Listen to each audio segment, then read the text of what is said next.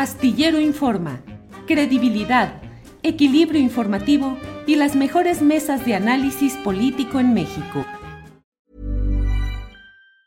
Burroughs Furniture is built for the way you live. From ensuring easy assembly and disassembly to honoring highly requested new colors for their award-winning seating, they always have their customers in mind. Their modular seating is made out of durable materials to last and grow with you. And with Burrow, you always get fast, free shipping. Get up to 60% off during Burrow's Memorial Day sale at burrow.com slash ACAST. That's burrow.com slash ACAST. burrow.com slash ACAST.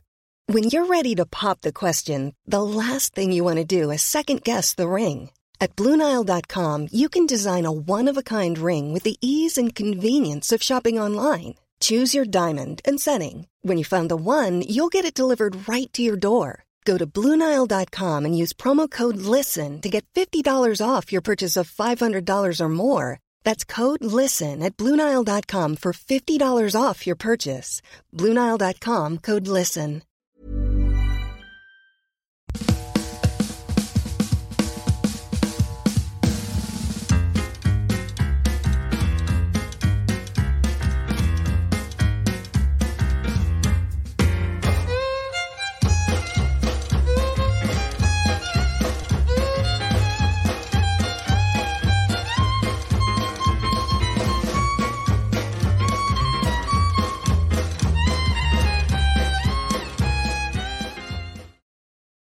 La una de la tarde, la una de la tarde en punto y ya estamos aquí en Astillero Informa. Muchas gracias por acompañarnos en este lunes 26 de junio de 2023. Hay mucha información, mucha información relacionada con lo político. La nota de este día es el anuncio de la alianza partidista Va por México PRI-PAN-PRD respecto al método que utilizarán para la selección de su candidatura presidencial. Muchas opiniones, muchos uh, detalles que iremos platicando a lo largo de este programa, pero déjeme decirle que uno de los detalles ha sido justamente el hecho de que previamente se había anunciado el que habría un comité, una comisión a invitación de 11 personajes, entre ellos varios exconsejeros electorales y representantes de la sociedad civil, para mm, eh, diseñar el método eh, que habría de garantizar sobre todo la participación de la sociedad civil. El pasado viernes platiqué en la videocharla astillada nocturna con Sergio Aguayo, que es parte, que era parte, uno de los integrantes de ese comité. Platicamos de varios detalles y ha renunciado a esa, a esa comisión, a participar en ese grupo. Por ello es que saludo hoy con gusto a Sergio Aguayo. Sergio, buenas tardes. Buenas tardes, Julio. Gusto en verte otra vez. Pues sí, Sergio, mira nomás lo que son las cosas. La política rápido nos coloca en circunstancias diversas. Platicamos el viernes. Debo decirte que yo percibí en la plática del propio viernes, eh, pues lo que tú nos dijiste claramente, de que no había, no se había cerrado la invitación por escrito, y tú nos decías algo así como, pues esto yo creo que no va a funcionar. ¿Qué no funcionó, Sergio? Mira, nos cambiaron eh, la jugada, muy sencillo. Nos, el Frente Cívico Nacional nos invitó para que organizáramos con total autonomía, y es subrayo, autonomía, eh, una primaria en donde se elegiría a quien representaría a la sociedad, que luego iría a negociar con los partidos. Nosotros no negociamos con los partidos, eso lo haría el Frente Cívico pero bueno, luego el Frente Cívico eh, sí negoció con los partidos, igual que otras organizaciones. Y el sábado, el, viernes lo que te dije es lo que yo sabía.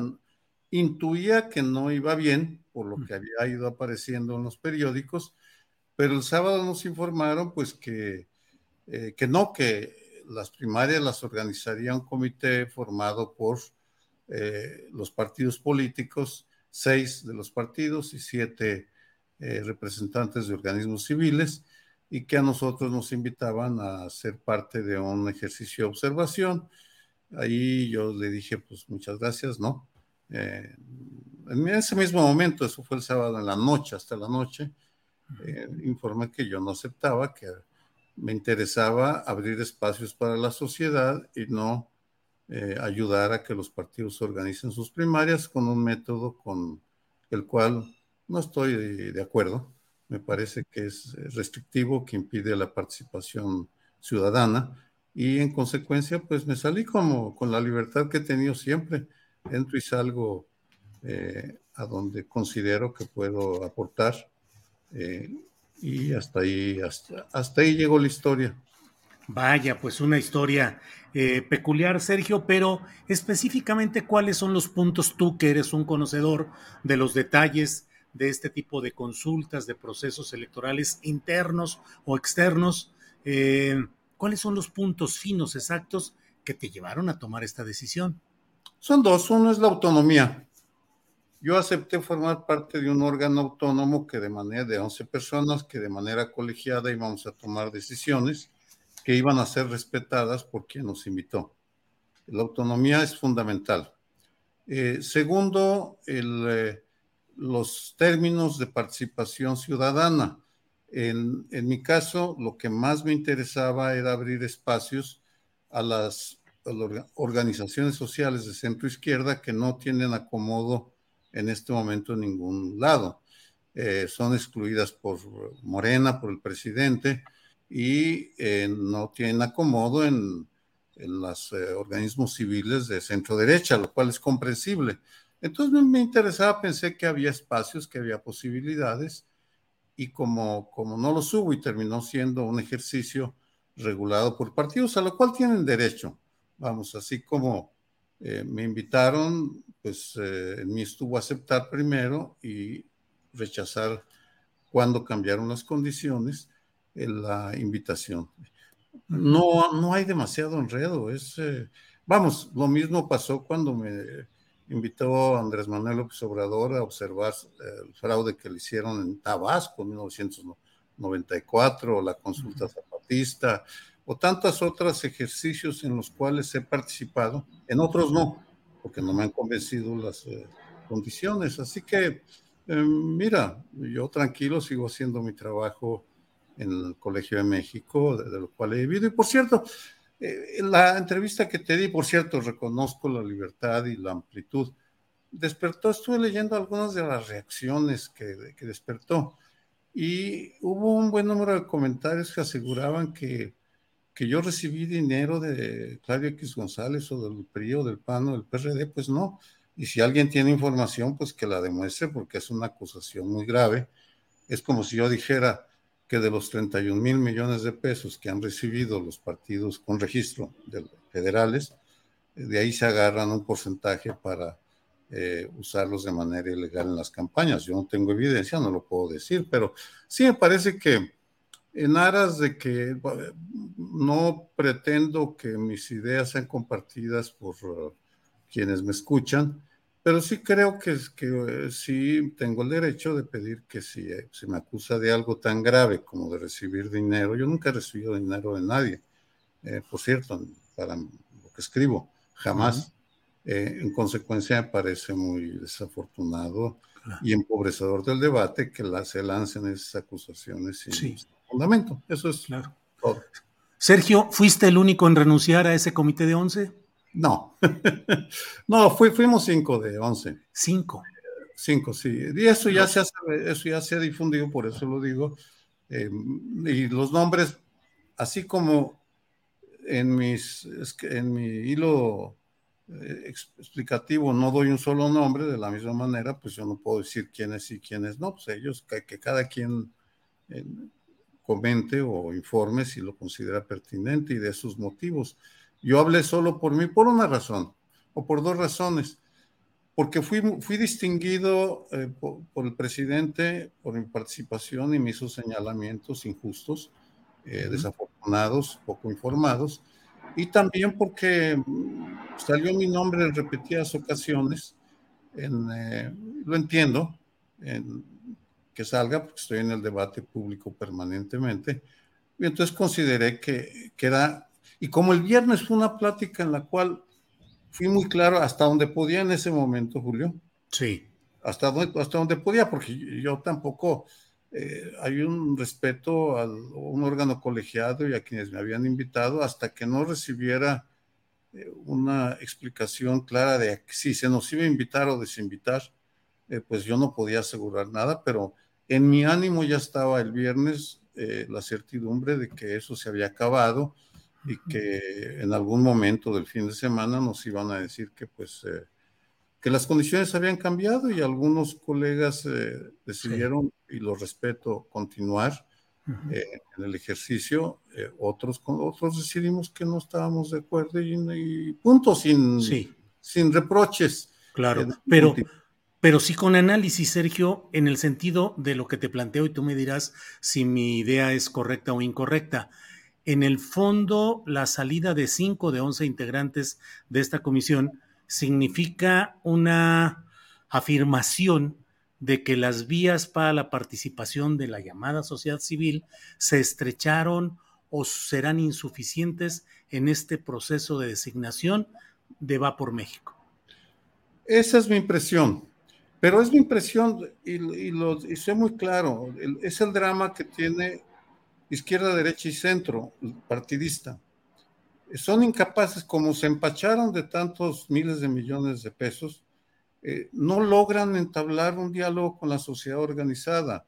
Y ese es uno de los grandes problemas nacionales, porque la izquierda, que por definición tiene que proponer las ideas de la transformación, está paralizada en la disputa por los cargos y no está generando las ideas. La sociedad se está organizando en feministas, ambientalistas desaparecidos, eh, jesuitas agraviados, etcétera, y no encuentra interlocución con los partidos políticos, ah, no con todos los integrantes de partidos, aclaro, porque sí en Morena hay una franja muy dialogadora con la cual se puede hablar y lo mismo en otros partidos, pero no hay, no hay, eh, porque hay un problema, los partidos se creyeron la eh, idea de que son sujetos de la historia y que solo ellos eh, pueden ser el conducto para la participación ciudadana y el hecho en el siglo XXI es que están siendo rebasados en todo el mundo, no solo en México, por una sociedad que sale a exigir derechos que en el siglo XX y XIX no existían. Por ejemplo, el feminismo empezó en los principios del XX, el ambientalismo um, a fines del XX, y no tienen una respuesta clara de qué hacer con esa sociedad organizada que los increpa, les exige a todos, ¿eh? no, no, no individualizo, es un problema generalizado del sistema y en México se agrava por la, el empacho de dinero público que han recibido y de, de, de 31 mil millones de, de prerrogativas federales entre el 2018 y el 23, 2019 perdón, y 23, es una barbaridad, porque además están las prerrogativas de los estados, ¿no? no Hay algo que no está funcionando y que no se quiere atender porque se piensa que, que si no el, esquema no va a funcionar, lo que resulta es que el sistema no nos está funcionando. Oye, Sergio, eh, hoy fue la presentación de este nuevo esquema de Va por México. Hubo un discurso vehemente, eh, em, lleno de calificativos y de propuestas de un cambio de un México mejor, donde no haya pobreza, donde no haya quienes concentren la riqueza en unos cuantos. Un discurso dicho por Alito Moreno. Luego hubo un discurso de izquierda de Jesús Zambrano hablando de la izquierda y cuántas cosas más. Te pregunto, ¿crees que esa sigue siendo la opción para el cambio en México? Ni lo creía ni lo cree, jamás lo cree. Hace años que dejé de creer que son la opción. Pero como son el, la puerta, la aduana, la puerta de entrada, si quieres incidir en la vida pública, no hay de otra, tienes que hacerlo a través de un partido. Tú eliges cuál, cuál te disgusta menos. Eh, por eso la fórmula de que nos invitaba el Frente Cívico Nacional eh, me pareció no ideal, pero aceptable para poder hacer sentir una opinión. Ahora, yo no les creo eh, a ninguno de ellos en este momento porque si fueran la fuerza transformadora ya lo hubieran demostrado en los gobiernos que han tenido en diferentes entidades o en el país, en el caso del PAN y del, y del PRI. Fracasaron, fracasaron como, como, eh, como entidades políticas capaces de, resolver los grandes problemas nacionales, no supieron y se alejaron de la ciudadanía por insisto, el exceso de dinero que les empezó a caer después de la reforma del 96. Eh, se quintuplicó el financiamiento público. Eh, y entonces eh, son entes paralizados, gigantescos, con burocracias decididas a defender sus privilegios, que se ven obligadas a lanzar discursos como los de esta mañana, en los cuales, pues sí, realmente no puede uno creer. Yo no le creo ni a Alejandro Moreno ni a Chucho Zambrano en, lo que nos están diciendo. Pero bueno, eso es diferente. El hecho, Julio, es que si una eh, la sociedad organizada quiere participar en asuntos públicos, definir una política, tiene que dialogar con los partidos porque no hay otra alternativa. Y hoy se fortaleció, se debilitó ese diálogo con la sociedad civil en este acto de Va por México. Yo no lo podría decir porque tienen una buena representación del centro derecha. El Chalecos México. Sí, sí, sí. Eh, vamos, tienen una buena representación porque el centro derecha se ha fortalecido, así como en los noventas y principios del siglo XX el centro izquierda fue muy vigoroso en sus propuestas. Bueno, eso ha cambiado pero existe tanto el centro derecha como el centro izquierda. Y yo que estoy en diálogo permanente con colectivos de víctimas ambientalistas, te puedo decir pues que hay una desesperación de encontrar interlocutores con los cuales discutir. Te pongo un ejemplo, ¿qué vamos a hacer con los periodistas asesinados o los sacerdotes asesinados o los ambientalistas? ¿Con quién lo discutimos? Cuando el mecanismo de protección federal es insuficiente para dar protección preventiva. Entra cuando ya te o te dieron un balazo, te lanzaron la amenaza o te demandaron, pero no, no es capaz este gobierno ni ningún gobierno de ningún partido de darnos una solución de cómo vamos a proteger a los gremios amenazados. Esa es una agenda de centro izquierda que no está siendo atendida. Los desaparecidos serían otro. Entonces, eso es lo que a mí me interesa. Sí el día de hoy no, de ninguna manera que en algún momento los candidatos y candidatas van a tener que dialogar con nosotros, sí, porque los problemas están ahí, pero para que nos atienda vamos a tener que organizarnos y hacer planteamientos que sean lógicos, coherentes, estén bien fundamentados, porque al fin y al cabo, eh, la sociedad no puede resolver el asunto de la inseguridad en, México necesita el, la, respuesta del Estado. Bien, Sergio, pues te agradezco mucho tanto la entrevista del viernes como esta y cierro solo preguntándote, a la luz de la realidad, en la realidad política que hoy está planteada, ¿sigues creyendo que la mejor opción para transformar a México positivamente está en el polo de Va por México? No, no, por supuesto que no, pero Morena jamás se abre. Por eso, pero entonces no, es que no, no, no, es que... En la realidad pragmática. En la realidad pragmática, yo te puedo decir que en principio ya aceptaron ir al Colegio de México a dialogar con la comunidad sobre sus propuestas de seguridad, Ricardo Monreal, que va el 5 de julio, eh, Marcelo Ebrard y Claudia Sheinbaum, en principio. Entonces van a dialogar con la comunidad. Yo creo que en los temas que a mí me interesan, tenemos que dialogar con los gobiernos, con los candidatos de todos los partidos. Yo no estoy a favor de ningún, yo siempre he estado en la sociedad, nunca me he afiliado a un partido, Julio. Digo, te, he, escuchado tu, argumentación el pasado viernes y hoy, y es una argumentación totalmente crítica de Morena, y es correcto, no lo, ni siquiera nada. Pero te pregunto entonces, ¿en la realidad política la única opción que queda es la de Va por México? No, por supuesto que no, no, no, no. No, es más, yo creo que van a perder. Como analista te diría, creo que va a ganar el candidato de Morena, de, cómo están los, la situación ahora. Lo que digo es que necesitamos abrir canales de comunicación con quienes gobiernan para que juntos diseñemos fórmulas para enfrentar problemas tan concretos como que van 84 ambientalistas asesinados en este gobierno. Y ninguno, ha sido, ninguno de los asesinos ha sido castigado. Es decir, ese es un problema real. Tenemos que resolverlo y para eso gobierna la oposición, va por México y Morena gobiernan en todo el país, pero no, no hay un solo gobierno, entonces tenemos que dialogar con todos. Esa es mi postura.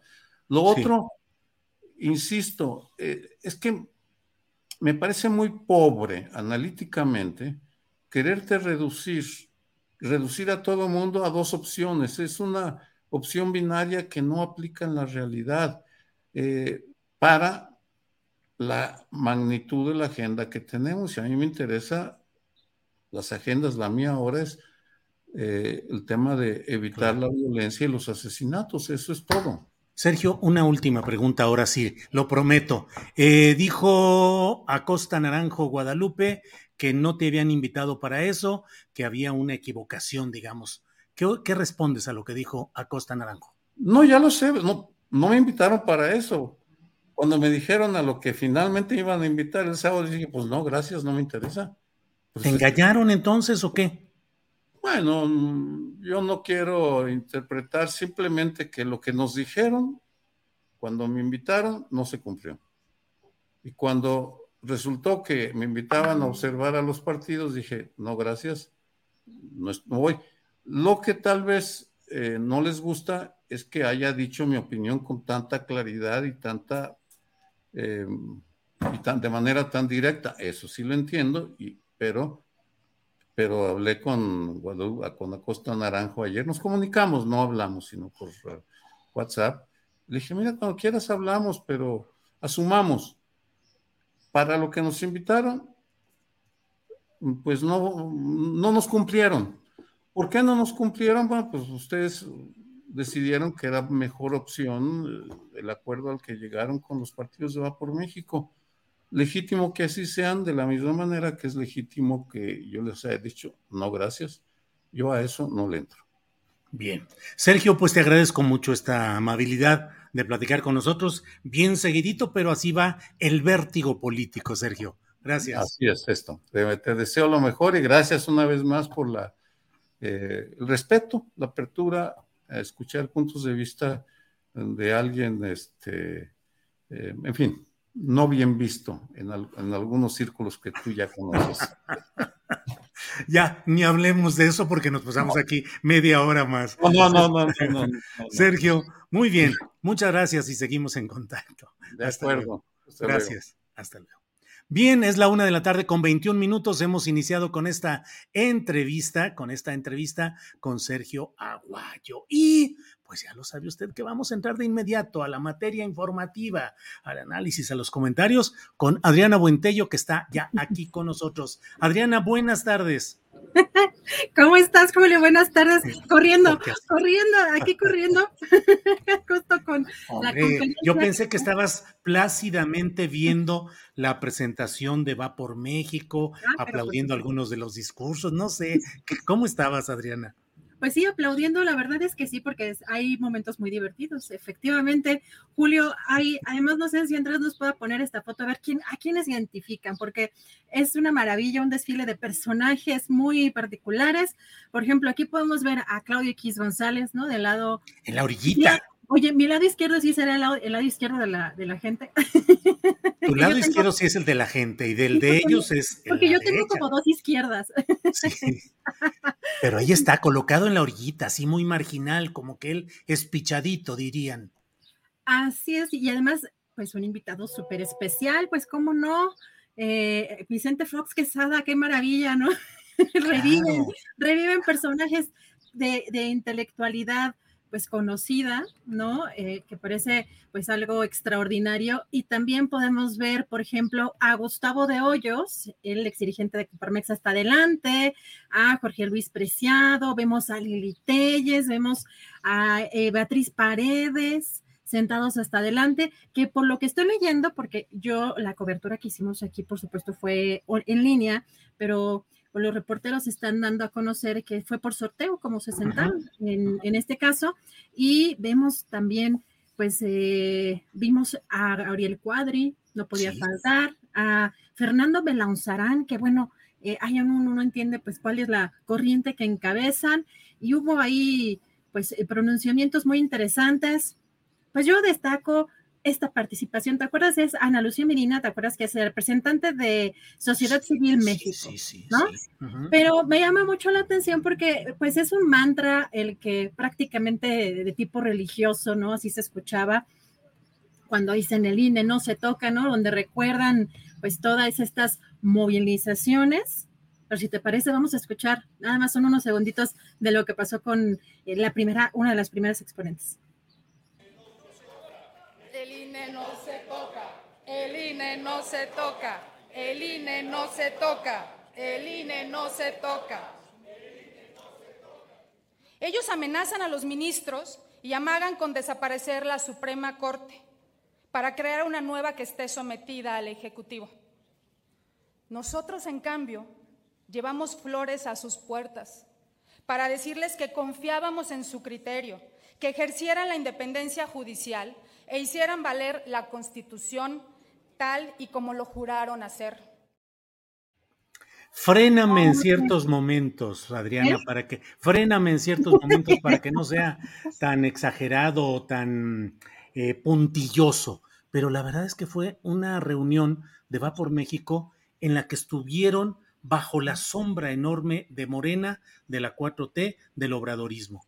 No hubo propuestas, no hubo nada el porcentaje de lo que dijeron de ellos mismos fue ínfimo. Todo lo demás fue referirse a Morena en términos críticos. Y no estoy diciendo ni que esté bien o esté mal. Lo que estoy diciendo es que políticamente, pues se ve muy peculiar el asumirse como un órgano reactivo que no es capaz de proponer cosas concretas y darse ánimos por sus propias fuerzas y no por contrastarse con el obradorismo. Pero hoy lo que fue pues fue un mitin, simplemente un mitin de campaña en el cual desahogaron muchas baterías contra Morena, 4T y el obradorismo, pero uno dice, bueno, voy a votar por quién o por qué o qué es lo que están planteando. ¿Sí? Y algunas, los párrafos o las participaciones de la gente que dijo representar a la sociedad civil, híjole, con mucha, con baja densidad intelectual muy recurrente al lugar común, a la vehemencia declarativa,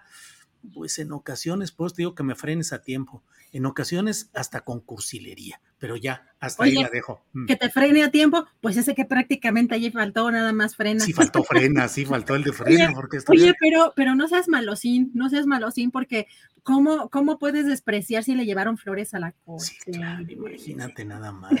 Y estuvo la de chalecos amarillos, y pues estuvo otra. No, es que lo de las flores me mató. Sí, sí, sí, pues, sí, Te voy a decir, te voy a ser un poco franca porque recuerdo, no voy a decir el nombre tampoco para, eh, pero bueno, una conductora de televisión, cuando salíamos, eh, cuando hubo un aniversario en la en, la escuela en donde yo estudié periodismo, imagínate después de un discurso de Granados Chapa, después pasa esta, este personaje, esta conductora o lectora de noticias de TV Azteca, diciendo que la libertad, cual paloma volaba y todos, bueno, o sea, una, como dices, una cursilería, falta de intelectualidad evidente, bien triste, la verdad.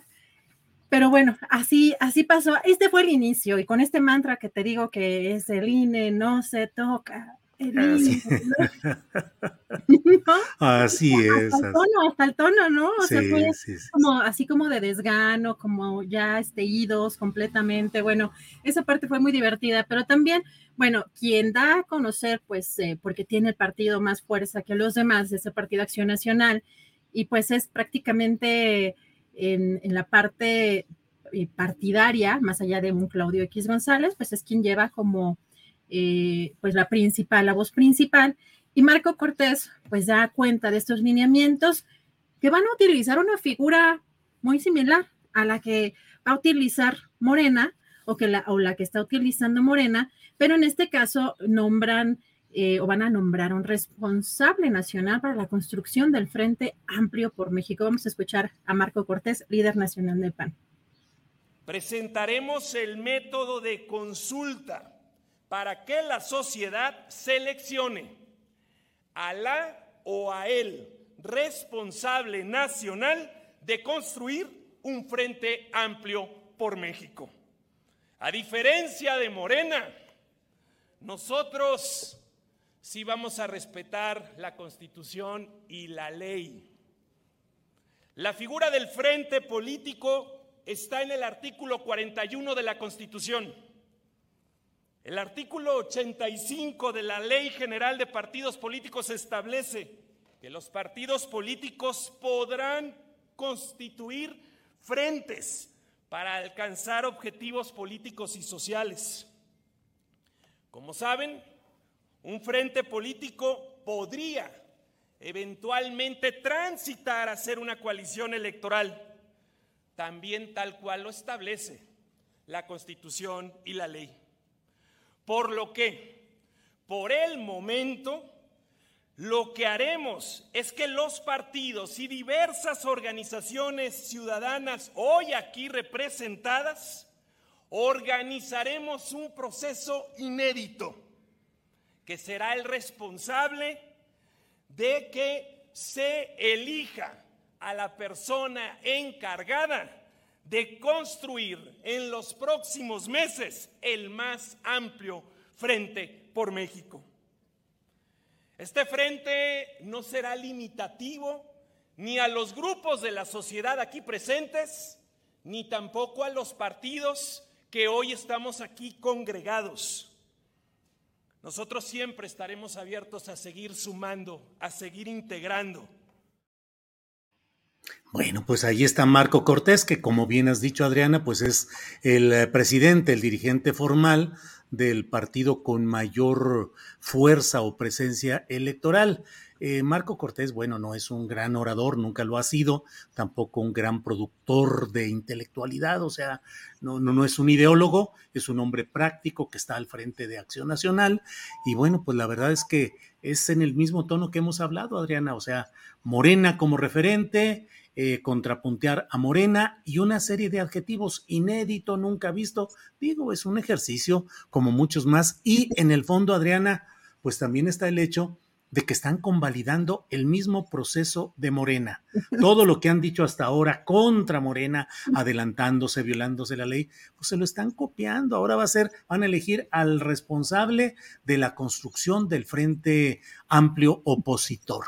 O sea, francamente no le veo la gran novedad. Qué bueno que ya estén formalizando su sistema para designar su candidatura. Eso es bueno y espero que los avive, que los refresque pero pues no los veo demasiado avispados, Adriana. Pues nadie te da gusto, Julio. Pues ahora te, voy, a, decir algo. Si no te gustó Marco Cortés como orador, vamos a escuchar a Alito. El enemigo a vencer es el presente para poder defender el futuro. Lo que peligra es el futuro de México y hay que decirlo como es. Tenían razón, estos de Morena son un peligro para México y les tenemos que ganar en las próximas elecciones, porque eso es lo que nos hace fuerte, eso es lo que nos da carácter y nos da temple. Vamos a construir un mejor futuro y claro que en el pasado hubo errores que vamos a corregir, pero cualquier indicador del pasado es mejor que cualquier indicador del presente. No, pues andamos en la conexión telepática, Adriana, porque claro que con las prisas y todo no alcanzamos a veces a ponernos de acuerdo cuál puede ser, pero ese es el punto básico de todo el discurso del gran orador Alito que dice y que no se concentre el dinero en unas cuantas manos híjole, basta ver con la enorme mansión que se construyó en Campeche y todo el discurso señalando tantas cosas, dice, sí, sí, sí, suponte que esté bien lo que dices, toda la denuncia, toda la crítica, pero tú, Alito Moreno, y luego ese final es delicioso, delicioso. Todo lo que hubiéramos hecho antes, que se va a corregir, y ningún indicador del pasado es peor que un indicador del presente delicioso, Adriana. Sí, ah, exacto. Ay, es que sí nos leemos la mente, la, la gente no sabe cómo nos organizamos, pero andamos corriendo cada quien, cada quien por su lado. Oye, yo hasta ni me peiné, perdón, ahora porque no voy corriendo. pero es que es impactante, imagínate, más de 70 años de prismo, pripanismo, bueno, los 12 años que, bueno, pero imagínate si suponemos que hubo errores y que es un gobierno terrible, este que tenemos seis años comparados con más de setenta y tantos, bueno, no, no, sí se, se la voló, se la voló este personaje, pero ya con ese tono de orador estrella gana, ¿no? Sí, casi pudo haber dicho, todo lo que les dije en el 90% del discurso que he pronunciado, en este final que estoy haciendo, quiere decir, todo lo malo que hicimos mi partido y yo, perdónenos si no hay problema porque lo vamos a corregir y nada de lo peor que hicimos antes es peor que lo que hoy se está viviendo. Híjole, qué explicaciones tan peregrinas, Adriana. Exacto, peregrinos es una buena palabra, pero además, fíjate que al final medio ya no alcancé ya el, tercer video, era solamente una parte un poco ilustrativa de cómo terminaron al final para la foto y todos así como de, ¿y ahora qué hacemos? y no, y, y, voltea Marco Cortés, que es el super líder, ¿no? De todos ellos, más allá del Claudio X González o el gerente de, de este proceso, y pues paz, paz, todos todos paz, paz, ¿no? O sea, como que el propio eh, Marco Cortés, pues dijo, bueno, pues hay que hacer algo, pues todos, a ver, levanten sus manitas, y pues obviamente, ¿te acuerdas de esto que era como la, eh, pues no sé cómo le la, la Vicente Fox señal? Pues sí, la B de la victoria, o amor y paz, o la de, pero fíjate, dentro de ese mar de derecha, porque no de derecha y de oportunismo político y electoral, híjole, me, me, pegó así en el corazón porque, porque dije, claro, ahí se mantiene todavía. Había aquel disco de Tupac, aquel cantante de rap que se llamaba algo así como La flor en el asfalto o sea, el asfalto todo gris, oscuro, pesado y una florecita que alcanzaba a emerger. Así estuvo la secretaria del PRD, mientras todos estaban eh, cantando y todo, ella con el puño izquierdo en alto. Este puño de la izquierda así se ve, proletarios del mundo unidos con el PAN y con el PRI. Bueno, bueno, fíjate nomás lo que son las cosas, Adrián. Y además también, fíjate que algo que me llamó mucho la atención, sobre todo estando sentada ahí eh, alguien como Lili Telles, ya identificada pues muy abiertamente con la ultraderecha y que además este fin de semana todo un escándalo por el TODES, ¿no? Les puede mucho una palabra. Eh, y hoy en, pues, en digamos que, que, la parte que representa al PRD precisamente haciendo eh, alusión pues a lo que son las identidades eh, eh, y el género. O sea, creo que ahí también ahí pues vamos a ver pues una, no sé si un choque este, de ideas y de eh, programas, porque lo que ellos sí mencionan, y lo que dijo Marco Cortés, es que ellos sí van a tener pues una... pues debates, sí van a tener pues una circunstancia en la que van a contrastar estos, estos proyectos. Él menciona y se, acá será una consulta abierta para que la gente diga quién es la mejor persona para construir este frente amplio por México. También que no va a haber imposición, no va a haber eh, dedazo, acá sí va a haber eh, contraste de ideas y allá, en el caso de Morena, habrá dispendio de recursos. Y van a, van a ser, son tres etapas, Julio, las que hoy mencionaron. Eh, prácticamente en la primera etapa empieza el 4 de julio, que es el registro ante la Comisión de Registro de los Partidos Convocantes y que deberán de ser respaldados eh, por militantes o integrantes de la sociedad civil. Y en la etapa 2 son los perfiles ya que compitan, van a participar en un, en un gran foro para discutir su visión de México, incluidos, eh, dicen, estudios de opinión, eh, pública para elegir a los tres perfiles con mejores resultados y en etapa 3 ya serían los finalistas, estos tres finalistas que van a participar en tres, en cinco foros regionales que van a tener también o van a incorporar nuevos estudios de opinión pública y el 3 de septiembre se van a dar los resultados. Bien, pues uh, así estuvo esta presentación. Eh, realmente pues yo creo que la nota está en los integrantes, en los invitados, que bueno, pues no dejan de ser lo mismo dándole vueltas, la presunta representación de la sociedad civil, y bueno, arrancan con este método y ya iremos viendo qué es lo que hay, porque además, pues ya nos dirás un poquito más adelante, pero Adrián, el presidente de la República, dijo que les va a destapar el teatrito y que en unos días va a decir quién es, eh, eh, para quién va esa candidatura, Adriana. Pues vamos a escuchar al presidente Primero en esta parte donde dice que es pues pura faramaya, pura simulación. Vamos a escuchar qué fue lo que dijo hoy el presidente. Entonces ahora se repite la historia, vuelven ¿no? a buscar la unidad de esa manera en la cúpula. Ya no está Claudio X González, papá, ahora el jefe es Claudio X, hijo. Ese es el que va a decidir. Todo lo demás es pura faramaya. Se están poniendo de acuerdo arriba la oligarquía corrupta, saqueadora, para tener un candidato y regresar por sus fueros. No tienen programa, nada. Lo que quieren es seguir robando, porque no tienen llenadera. Entonces, ya conociéndolos, en unos días más hasta les puedo decir por adelantado quién va a ser el candidato de ellos. En dos o tres días les digo.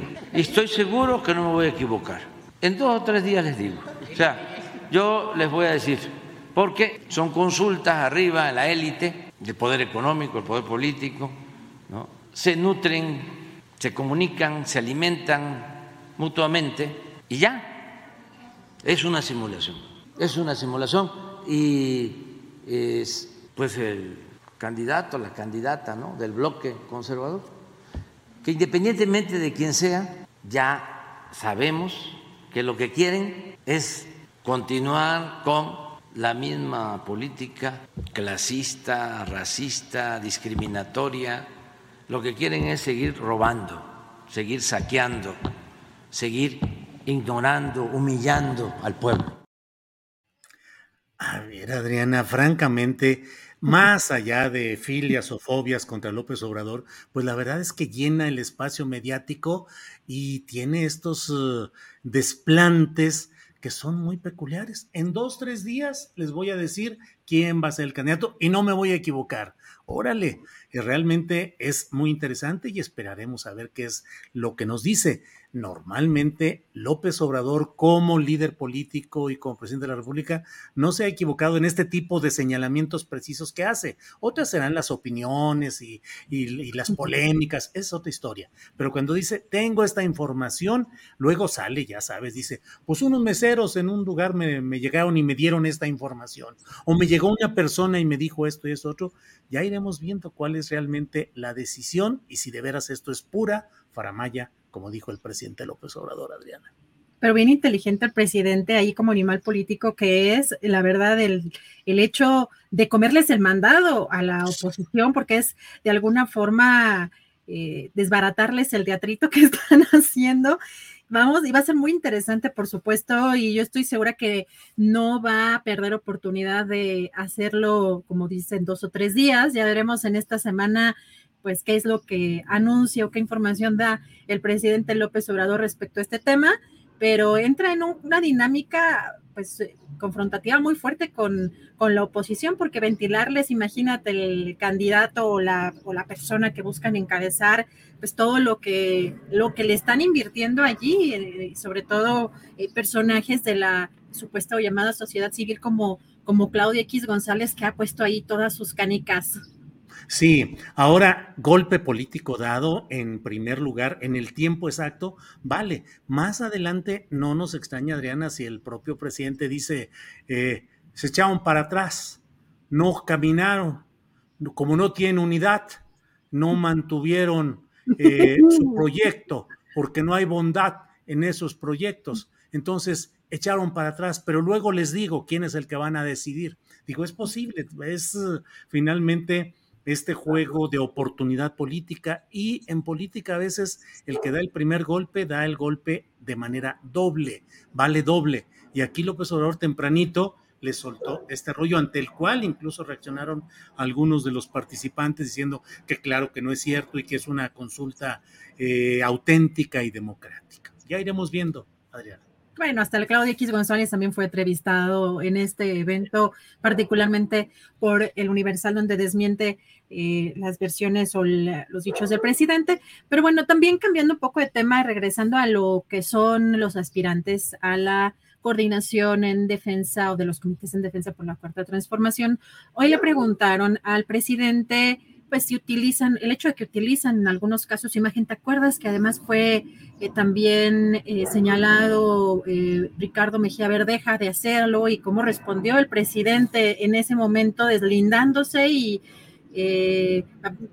pues considerando que pues no era ético. Hoy el presidente, digo, por supuesto que estaba en, otras circunstancias, en el caso de, pues como aspirante a la gobernatura de Coahuila, pero hoy el presidente, cuando le preguntan sobre qué opina respecto a que utilicen los aspirantes a su imagen, Hoy el presidente dijo que somos muy parecidos. Vamos a escuchar qué fue lo que dijo con detalle.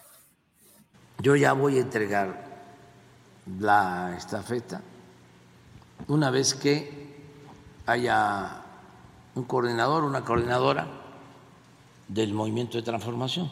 Yo eh, en septiembre em, dejo de pues, representar al movimiento de transformación y eh, surge un dirigente, hombre o mujer, que se va a hacer cargo de la conducción de todo el proceso hacia adelante. Es que somos muy parecidos. Venimos de un movimiento, todos han participado. Y también aclarar de que nosotros ya encontramos también mm, abierto el camino por muchos que nos antecedieron. Qué bien, porque hay coincidencias. ¿Cómo no voy a tener coincidencias con todos los que están participando? Pero también utilizan pues su imagen como eh, para decir quién es el más cercano a Andrés Manuel López Obrador. Todos son muy cercanos, son mis hermanos. Tengo, ¿qué? ¿Cuántos son? Cinco hermanos y una hermana.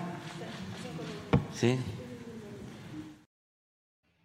Entiendo, entiendo las necesidades políticas del momento del presidente López Obrador de mantener la unidad, pero me parece un exceso que diga que hay hermandad, por ejemplo, con Manuel Velasco Coello. Digo, me resisto yo a pensar que un personaje como López Obrador de verdad proclame hermandad y que se equipare o que diga hemos caminado y hemos construido. A mí me parece que las hechuras políticas de Velasco Cuello en Chiapas son absolutamente contrarias a lo que ha proclamado y defendido López Obrador.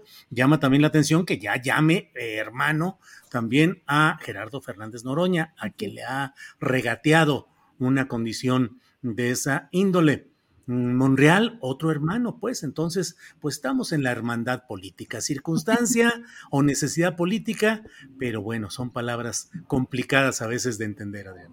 Y el pragmatismo también muchas veces, porque te acuerdas que Claudia Sheinbaum veíamos de pronto en los tweets cómo le llamaba amigo a Del Mazo, entonces bueno, no había quizá necesidad de utilizar esa palabra, pero bueno, eh, ahí pues también son, como dices, tiempos de la política y también el presidente que hoy anuncia que en septiembre deja de dirigir el movimiento y que va, el coordinador será quien promueva ahora a la cuarta transformación. Y Julio, regresamos más tarde con más información. Ya tenemos por aquí lista nuestra querida Claudia Villegas. Adriana, muchas gracias. Regresamos más adelante en este programa. Gracias. Bien, es la una de la tarde con 47 minutos. Vamos inmediatamente con Claudia Villegas. Claudia Villegas, quien los lunes está con información relacionada con eh, Economía con Sentido Social. Claudia Villegas, que es periodista y directora de la revista Fortuna. Claudia, buenas tardes. Muy buenas tardes, Julio. ¿Cómo estás? ¿Cómo están todos y todos? Un gusto saludarlos y saludarlas.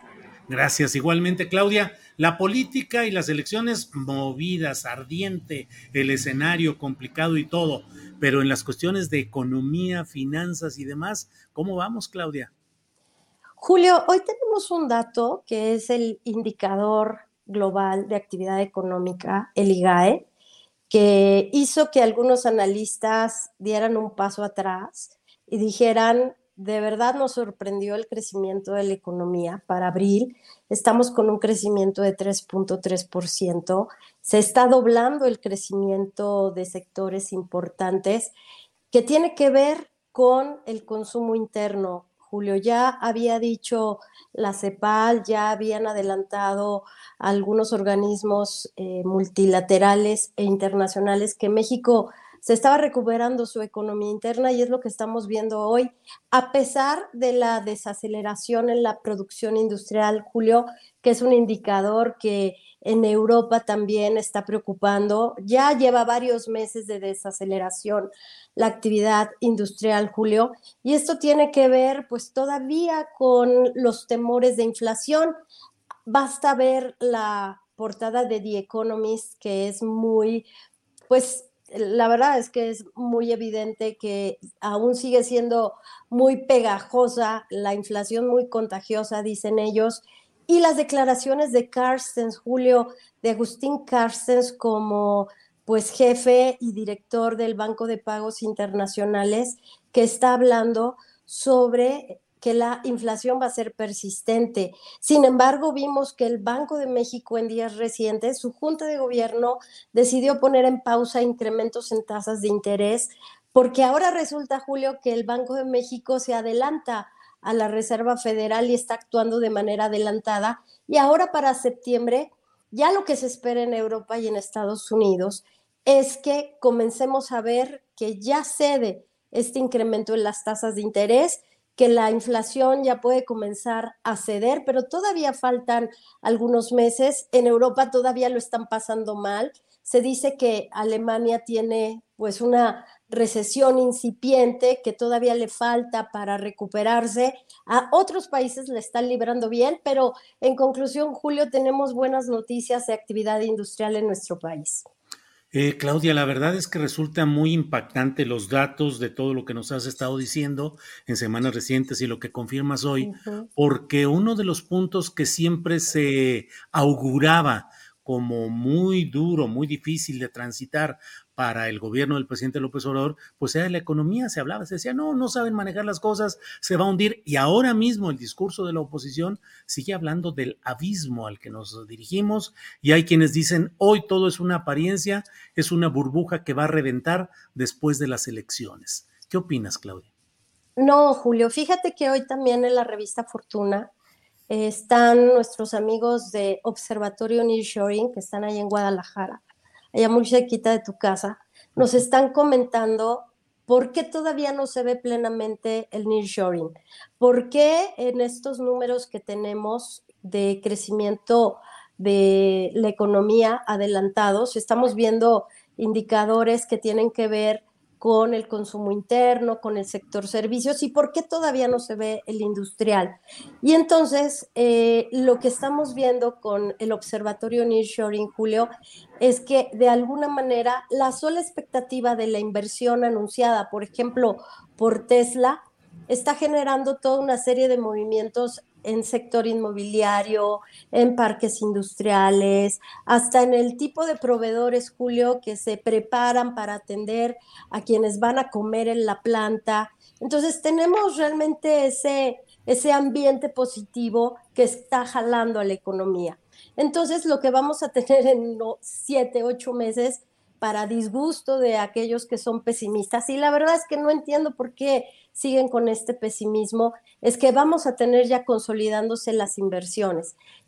Yo creo que lo que dijo el presidente de BBVA hace algunos días tiene mucho sentido porque hoy algunos analistas están como Gabriela Siller de Banco Base, que siempre trata de ser menos optimistas que otros y que a veces la califican un poco como pesimista. Ella lo que dice es que hace falta todavía la recuperación de sectores que tienen que ver con la electricidad, con el suministro de infraestructura. Y tiene razón, si no cerramos filas en los próximos 10 meses, lo que va a pasar es que esa buena expectativa que tenemos de la inversión anunciada por Nearshoring se va a convertir en, en la tercera parte de lo que tenemos, por decirte un número. ¿Por qué? Porque sí te confirmo que, y hoy el presidente López Obrador lo dijo, vamos a licitar los parques eh, del desarrollo, los polos del bienestar y ya tienen fecha y se va a dar, eh, pues, eh, se van a dar muchos impuestos. Esto quiere decir no impuestos, sino que se van a dar deducibilidades tributarias, Julio, para que se invierta por primera vez. En ningún sector se ha dado, Julio, solamente Pemex y en estos polos. Pero, ¿qué pasa? Hoy el presidente dijo, hay promesas de conexión de electricidad. Y yo puse mucha atención en lo que dijo. Promesas de conexión de electricidad, vamos a ver que tengan gas natural, telecomunicaciones, porque está bien, lo vas a licitar y está la promesa de la ventanilla única de la Secretaría de Economía. Pero te tiene, tienes que acelerar para que esa inversión no se vaya. Porque en otros estados, Julio, está sucediendo que llegan, el, el que vendió el terreno les dice que tienen todos los servicios públicos y no sucede. Entonces, creo que sí, de los analistas más optimistas a los más pesimistas, un punto medio es que durante los próximos 10 meses, para conservar este crecimiento y que vaya más allá de 2023 y 2024, se necesita esta infraestructura, Julio. Muy bien, Claudia, pues muy interesante todo esto, como siempre. Y bueno, pues uh, agradeciéndote la participación, pero siempre nos queda por ahí algún guardadito en el portafolio analítico de Claudia. Julio, fíjate que más allá de mi análisis, les quiero compartir algo para los empresarios que están pensando en si este es el momento de invertir. Fíjate que tuve oportunidad de estar con diferentes sectores industriales hace tres días y algunos de ellos venían de Alemania y me decían, es impresionante cómo está barato el, la adquisición de plantas, la adquisición de equipos, de maquinaria, de bienes de capital, porque Alemania en este momento tiene problemas. Entonces, es el momento de comprar equipo, es el momento de venir y comprarlo y traerlo a tu país. Y por el otro lado, Julio, eh, la demanda de minerales y metales que se necesitan para todo este tema de semiconductores está aumentando de manera exponencial. Entonces, creo que tenemos un gran desafío, pero que hay un momento dólar barato, maquinaria barata. Yo diría que después de esa reunión que tuvo Slim con empresarios de Taiwán, bueno, el hombre más rico de México nos está demostrando que está apostando otra vez por el país, Julio. Entonces, pues nada más concluir con eso, que es la verdad me, gustó lo que me dijeron y finalmente decirles que Carstens, desde el Banco de Pagos Internacionales, también hace una advertencia de que se necesita más regulación para la banca porque todavía podría haber algunos problemas con el sector bancario porque pues todavía no estamos libres de muertos en el closet en el sector crediticio. Julio, porque habrá todavía meses de inflación alta. Bueno, pues eh, Claudia, seguiremos atentos. Eh, ¿Qué leemos? ¿Qué nos invitas a leer en la revista Fortuna, tanto en su versión digital como en la impresa, Claudia? Gracias, Julio. Pues vamos a tener un especial sobre relocalización de cadenas productivas. No se lo pierdan porque vamos a tratar de esquematizar todas estas informaciones que hemos venido manejando, que la revista Fortuna nos adelantamos desde hace muchos meses hablando de cuál era el impacto de la relocalización y también le vamos a estar dando seguimiento, Julio, a un tema que nos preocupa mucho. En Europa se están aprobando leyes, se están aprobando normas que buscan permitir que se intervengan conversaciones de periodistas. Eh, esto es nos parece muy grave. Le estamos dando seguimiento a la cobertura de medios en Bruselas, en algunos países de la Unión Europea, porque al parecer no se está logrando defender las leyes que permiten que los periodistas tengan a salvo sus dispositivos móviles. Este es un asunto que tiene que ver con tecnología, pero sobre todo con libertad de expresión, Julio. Bien, pues Claudia, muchas gracias y seguimos en contacto. Gracias por esta ocasión, Seguimos Claudia. en contacto, Julio. Un abrazo. Igualmente, hasta pronto. Gracias. Ha sido Claudia Villegas, eh, periodista, directora de la revista Fortuna, que usted puede leer en su versión digital y también, desde luego, en el impreso. Eh, hay una serie de em, eh, comentarios relacionados con todo lo que hemos estado platicando en esta, en esta parte. y déjeme ver. Eh, pues se me hace que voy a, voy a, vamos a pedirle a Adriana Buentello que regrese con nosotros con alguna otra información que tenemos por ahí pendiente. Así es que en unos segunditos va a estar con nosotros, vamos a invocarla, así de esas de que a la una, a las dos y media, para las...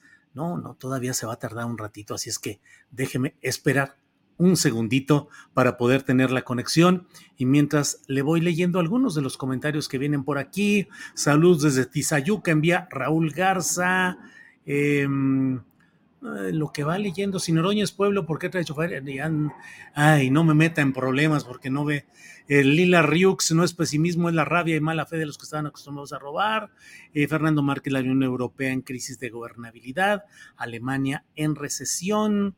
Eh, bueno, vamos a mandar a un pequeño, a un pequeño corte y, y regresamos en cuestión de segundos. Vamos y regresamos.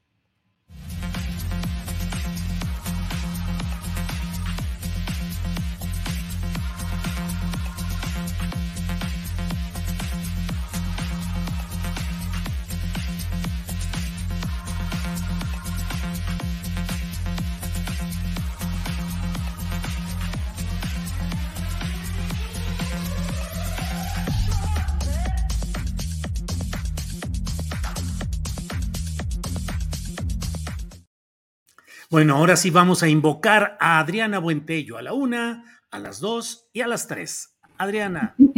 Bueno, nada más para avisar que ya tenemos lista nuestra entrevista.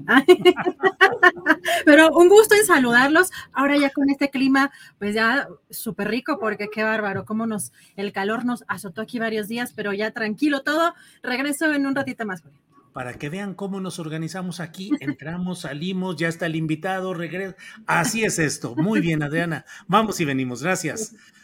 Bien, son las dos de la tarde, las dos de la tarde en punto y vamos con otro tema. Va a hablar con nosotros Damián Cepeda. Él es eh, senador, senador del Partido Acción Nacional, y lo he invitado para que nos platique su opinión, nos dé su punto de vista sobre el método acordado para la elección de la candidatura Va por México y la participación de organismos de sociedad civil. Saludo al senador Damián Cepeda. Damián, buenas tardes. ¿Qué tal? ¿Cómo estás? Me da mucho gusto en saludarte a ti y por supuesto a todos los que nos están viendo. Muy bien, Damián. Gracias. Damián, he leído algunos comentarios críticos de análisis profundo de lo que está sucediendo en el contexto de los opositores a la continuidad del obradorismo y particularmente a cómo se puede ir definiendo una candidatura presidencial de este polo o segmento opositor al obradorismo. ¿Qué opinas de lo sucedido hoy en la presentación del método que han hecho los dirigentes de los partidos coaligados en Va por México. ¿Qué opinas también? Pues mira, primero que nada, Julio, yo lamento mucho que mi partido, en el que yo milito, el PAN, insista y ratifique ir en una alianza PAN-PRI, una alianza que pues ha probado ser un fracaso absoluto electoral, rechazado por los ciudadanos, pero no solo eso, sino que para nosotros, yo lo he dicho muchas veces, pues representa una incongruencia histórica brutal, ¿no? O sea, el PAN nace precisamente para cambiar un sistema que consideramos dañino, que implementó el PRI, pues cómo es posible que ahora estés en conjunto. Eh, dos, que no compartimos visión de gobierno en los lugares donde gobiernan. Y tres, que pues la verdad es que no compartimos lucha, este, Julio, porque pues se dice mucho en el discurso que es para salvar a México, pero en las votaciones importantes, los principales daños que Morena le ha hecho a este país lo ha hecho contando con la ayuda de los legisladores del PRI. Y yo respeto mucho que ellos voten como quieran. Lo que no entiendo es entonces el PAN por qué quiere ir en conjunto si no compartimos esta defensa. Por supuesto, no puedo generalizar, pero la militarización del país se hizo con sus votos, la reforma educativa que tanto daño le está haciendo al país le se hizo con sus votos, los nombramientos incondicionales en la Corte y órganos autónomos se hizo con sus votos. Entonces, un poco yo me pregunto, ¿y entonces para qué? O sea, ¿para qué quieres ir en conjunto si van a llegar a hacer lo mismo? Eh, entonces, yo por eso no lo comparto de fondo, de convicción, entendiendo que hay magníficos perfiles en todos lados y no estoy atacando a nadie, simplemente, pues no lo comparto, ¿verdad? No, no comparto visión política. Muy bien. Pero además de eso, pues es un fracaso electoral. Y, se insiste en esto. O sea, estrepitoso, ¿eh? 2021, 15 estados, no gana ni uno solo, o sea, cero gana esta alianza para el PRI, pero se insiste como un dogma, eh, como un acto de fe en decir que es la única manera de ganar la morena y, y se repite y se repite y se repite por los mismos actores ese discurso y por algún motivo piensan que ese acto de fe se va a convertir en un milagro y se va a hacer realidad. Pues no, o sea, en 2021 15 estados y ni uno gana la alianza. Y en cambio hay cinco ejemplos de cómo se le puede competir y ganar a Morena. Querétaro y Chihuahua, el PAN con identidad, con buenos candidatos, en fin, gana. El Movimiento Ciudadano en Nuevo León, gana. Campeche lo empata, Movimiento Ciudadano también con el Liceo. Y el Verde le gana a San Luis. De hecho, no hay un solo ejemplo en donde a gobierno estatal, que es la elección que va a ser más similar porque es la presidencial, no hay un solo ejemplo de éxito, porque donde se ha ganado, los ha ganado el partido local dominante. O sea, Coahuila lo ganó el PRI, pues. No Ahora también. Entonces, yo sí lamento mucho que continúen por ese camino porque, pues, es, es, es creer que algo va a ser distinto nomás porque lo crees, pues.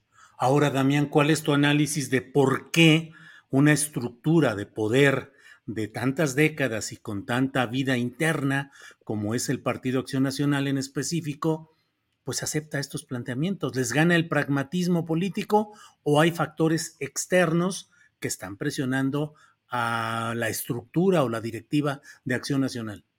Yo creo que hay una brújula perdida y creo que se está administrando la derrota. Eh, creo que eso explica, y están pensando más bien en ir pues por diputados y por senadores, pero no puedes ganar esas elecciones si tienes una elección presidencial que, es el paraguas. Si no sacas una candidatura competitiva ahí se te va a caer todo lo demás. Entonces, yo lo que veo es, quizá en algún momento fue de buena fe, no tengo duda de que mucha gente sigue siendo, pero creo que la dirigencia está rebasadísima.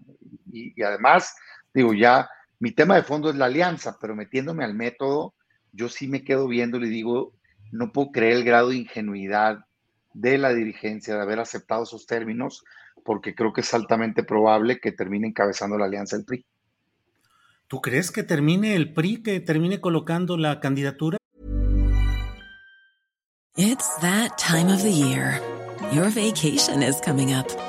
You can already hear the beach waves, feel the warm breeze, relax and think about work. You really, really want it all to work out while you're away. Monday.com gives you and the team that peace of mind. When all work is on one platform and everyone's in sync, things just flow wherever you are. Tap the banner to go to Monday.com. Burrow's Furniture is built for the way you live. From ensuring easy assembly and disassembly to honoring highly requested new colors for their award winning seating, they always have their customers in mind. Their modular seating is made out of durable materials to last and grow with you. And with Burrow, you always get fast, free shipping. Get up to 60% off during Burrow's Memorial Day sale at burrow.com slash ACAST. That's burrow.com slash ACAST. burrow.com slash ACAST. Con estas reglas creo que es lo más probable, de hecho. ¿Por qué, Damián? Lo, lo, lo pregunto genuinamente. ¿Por qué? Por cómo está construido el método. Mira, a mí el método, digo, mi tema central es que no comparto esta visión, ¿no? De Alianza PAN-PRI y por lo tanto, pues me parece una incongruencia. Pero ya dicho eso, si me voy al método, eh, la verdad es que no me parece un método que vaya a resultar con una candidatura competitiva por varios motivos. El primero, por el tiempo. Creo que cayeron en el error de dejar que Morena les marcara la agenda. De hecho, parecieran muy gustosos de que unos días antes se va a anunciar quién coordina este frente, ¿no? Este, que quieren decir que no es lo mismo que la simulación de Morena, que porque la palabra frente existe en la Constitución. o sea, híjolo, pero bueno. Eh, entonces, se quisieron adelantar, nada más que eso le conviene a Morena, no a la oposición. ¿Por qué Morena está acelerando su proceso? Porque tiene un partido muy fuerte de 40, 50% de preferencia electoral si le suman los aliados. Entonces, lo que ellos necesitan es decidir lo más rápido posible en un esquema lo menos vistoso posible, ¿no? Por eso ni siquiera debates hay, porque no tienen figuras que estén superiores a su marca o a su líder, que es el presidente de la República. Entonces lo que necesitan es decidir rápido, cerrar filas, evitar un desunión, acuerpar a su candidata, que yo no tengo dudas que va a ser Claudia, y, e irse a la elección. Eso hace sentido para Morena. Yo haría eso si estuviera ahí, o algo similar. Rápido decidir. Pero ¿por qué crees que el PRI va a ganar? La oposición tendría que hacer todo lo contrario, pero está cayendo en su juego. Lo que debió haber hecho la oposición es aprovechar todo el tiempo posible en un proceso largo, vistoso, de mucho debate, de mucho contraste que nos permitiera a los actores irnos por todo el país, estado por estado, debatiendo uno tras otro, tras otro, tras otro, tras otro, de manera tal que jalaras la marca a la oposición, mostraras tus perfiles y sacaras una candidatura competitiva. Pero este proceso no lo permite, porque resulta ser que en un mes y con un solo foro, un solo foro, ni debates, un solo foro, quieren que surja un liderazgo. Por favor, hombre, está hecho para que los conocidos sean los que pasen a la final. Es imposible. Vas a estar este mes juntando 150 mil firmas hasta 200 mil, que es una locura porque te va a desenfocar, vas a estar enfocado en conseguir esas firmas, porque logísticamente son 5 mil al día, ¿no? Entonces, sí tienes que ponerte a esforzarte para allá y eso entras. Y ahí te miden, sin tener la posibilidad de ningún contraste. Entonces, hoy la oposición no tiene un liderazgo competitivo que le pueda ganar a Morena. Esa es la verdad, porque tenemos dos problemas. Un grupo de personas, en donde se encuentra un servidor, que no tenemos el nivel de conocimiento adecuado todavía y por lo tanto no salimos altos en las encuestas. Pero el otro problema es más grande y es el que va a pasar a la final. Son un grupo de personas conocidas, pero no elegidas, que ya tienen 40, 50% de conocimiento, pero que según medios nacionales, encuestas serias, les ganan por 20 o 30 puntos. Entonces, ¿de qué te sirve ser conocido? Pues este método no permite romper eso. O sea, privilegia que pasen a la final los conocidos, porque en un mes, por favor, hombre, si ve lo que está haciendo Morena, tiene espectaculares, tiene actos de campaña y aún así no es un tema, no es tema nacional, es tema en medios y así, pero la gente en las colonias no está hablando de eso, porque no hay contraste, no hay competencia, pues claro, no llama la atención, pues menos acá, que ni nada, ni espectaculares, ni eventos, ni, ni debates, ¿no? Entonces, en ese mes, ¿qué va a pasar? Que va a ser una guerra de estructuras, Julio. ¿Cuántos militantes tiene el PRI? Dos millones. ¿Cuántos militantes tiene el PAN? 250 mil. Si el PRI se pone a hacerle la tarea a cuatro o cinco candidatos y les junta las firmas, ese padrón va a ser el que va a votar, Julio. O sea, no va a ser una elección, ya pasaste la siguiente etapa, no va a ser una elección libre en donde tú puedas convencer a los ciudadanos de que voten por tu proyecto, porque eh, por perfiles, por ideas. No, es un listado que tiene una predeterminación de simpatía, que seguramente va a ser principalmente militantes de los partidos y unos cuantos que se quieran inscribir, pero se van a inscribir apoyando un candidato. Entonces, pues ojo, porque yo que conozco el PAN no le veo capacidad de registrar a dos o a tres máximo.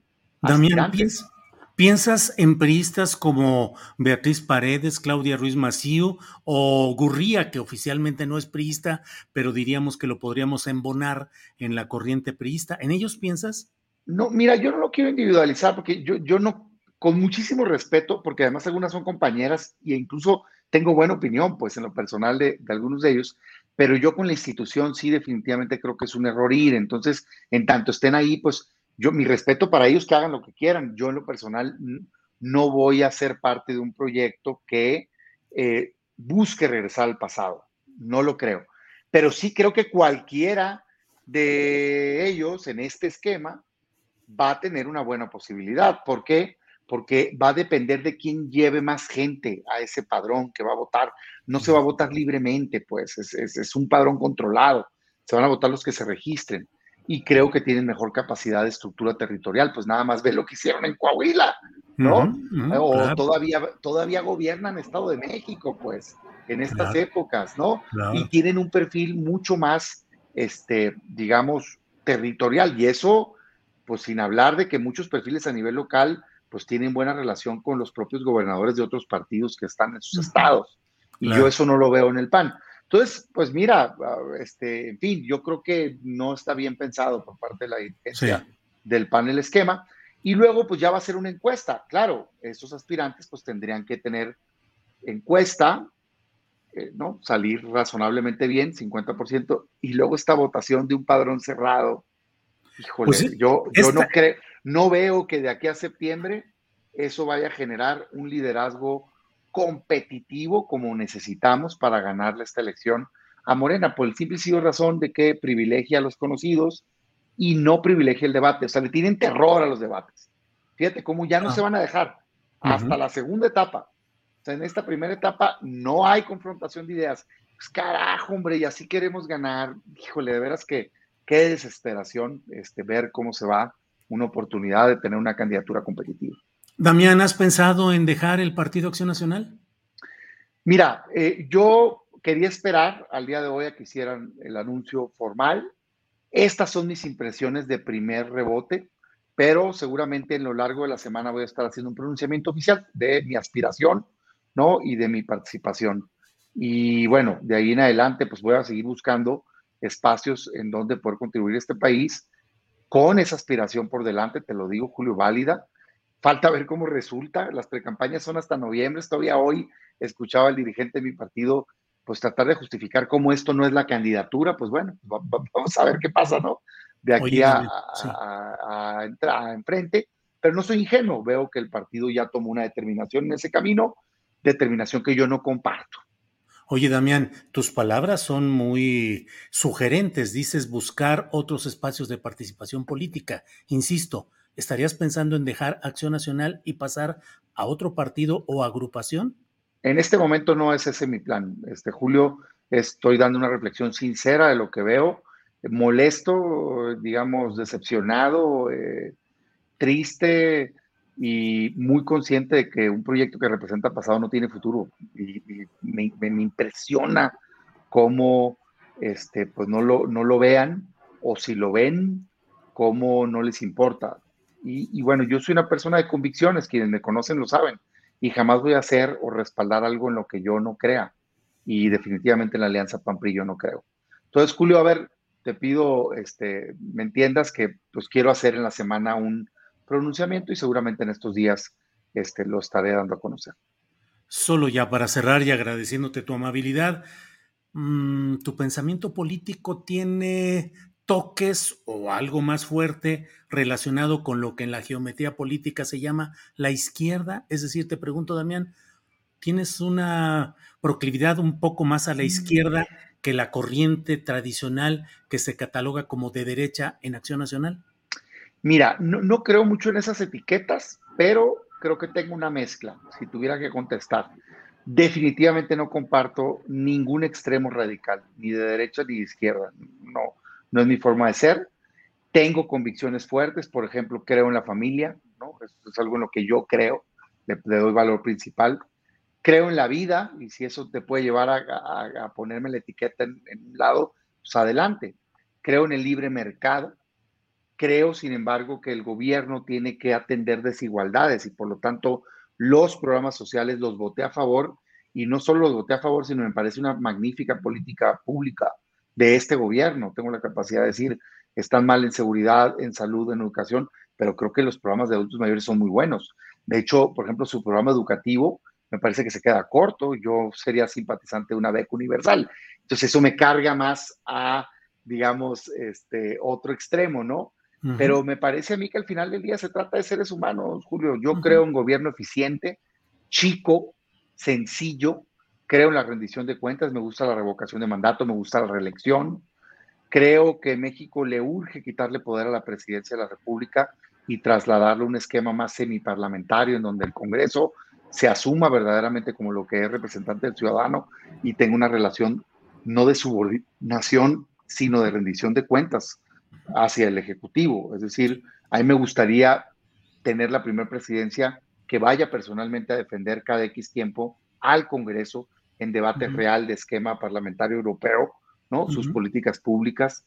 Creo en, eh, por ejemplo, eh, en educación, en un cambio de modelo educativo hacia un enfoque al aprendizaje, escuelas de tiempo completo, más horas de los niños estudiando, menos niños por aula, creo en el bono educativo, en fin, tengo una visión de país. En seguridad pública no creo en la militarización, Julio. Claro. Creo en, en, un cuerpo nacional civil que pueda combatir el crimen organizado y en fortalecer policías estatales y municipales. Tengo una idea del México que creo que nos merecemos y por eso estoy empujando esta aspiración.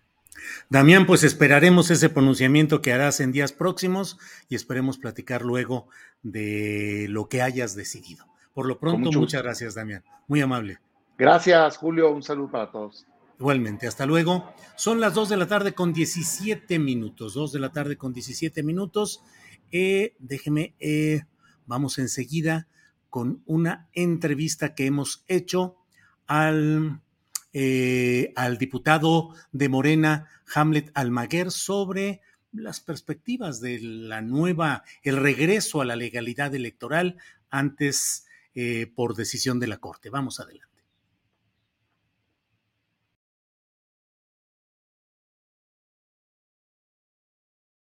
Bien, pues en este lunes tenemos uh, la oportunidad de preguntarnos qué va a suceder con eh, las decisiones de la Suprema Corte de Justicia de la Nación referentes al tema electoral. Ha sido ya sepultado el Plan B electoral en sus dos partes. Pero ¿qué implica para, eh, particularmente para eh, la alianza de Morena y sus aliados? Eh, las giras que están realizando sus aspirantes, en general, qué hay en todo esto y para ello tengo el gusto de platicar con el diputado federal por Morena, Hamlet Almaguer, a quien saludo con gusto. Hamlet, buenas tardes.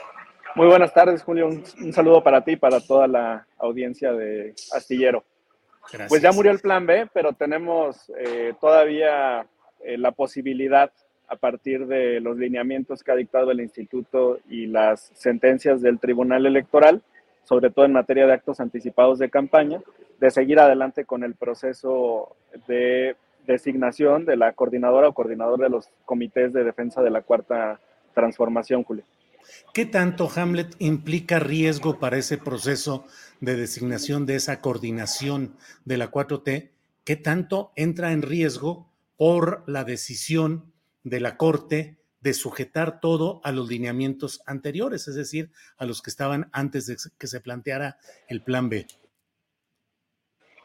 Si bien la primera parte del plan B, Julio, que ya había sido invalidada, establecía la oportunidad para ampliar la libertad de expresión de los servidores eh, públicos, lo real es que la jurisprudencia del Tribunal Electoral, del Poder Judicial de la Federación, ha sido muy consistente en los últimos 10 años eh, la línea que ellos han dibujado para determinar si hay o no un acto anticipado de campaña es el del llamado expreso e inequívoco al voto.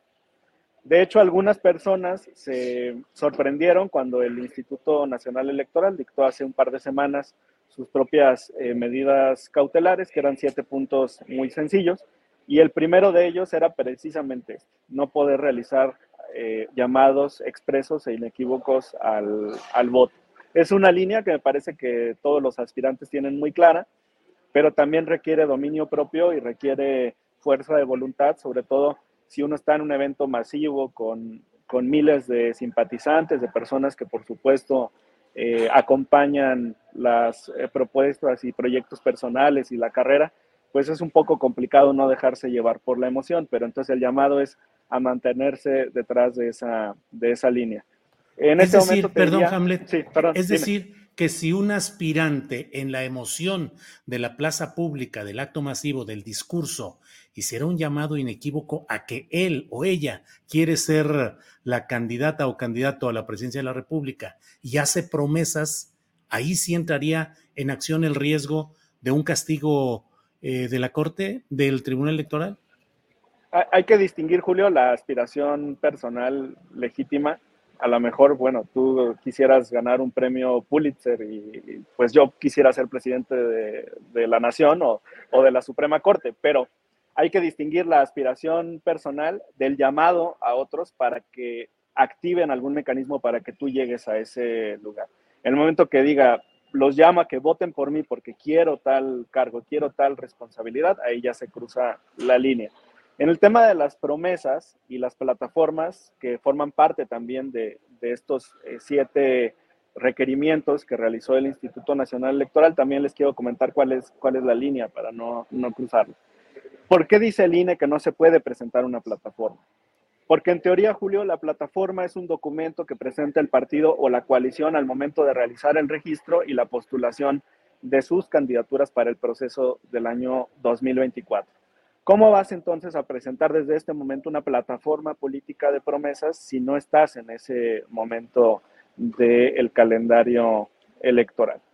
Si puedes recibir propuestas, si puedes comentar algunas ideas, pero no puedes presentarlo como una eh, propuesta personal o como una plataforma política del partido hacia el electorado para buscar ganar su eh, simpatía. Si puedes decir, yo creo que es muy importante que las pensiones para adultos mayores crezcan porque hemos tenido eh, problemas inflacionarios en los últimos años que hacen que ya no sea suficiente para cubrir los costos que tiene eh, una persona en su etapa de la tercera edad.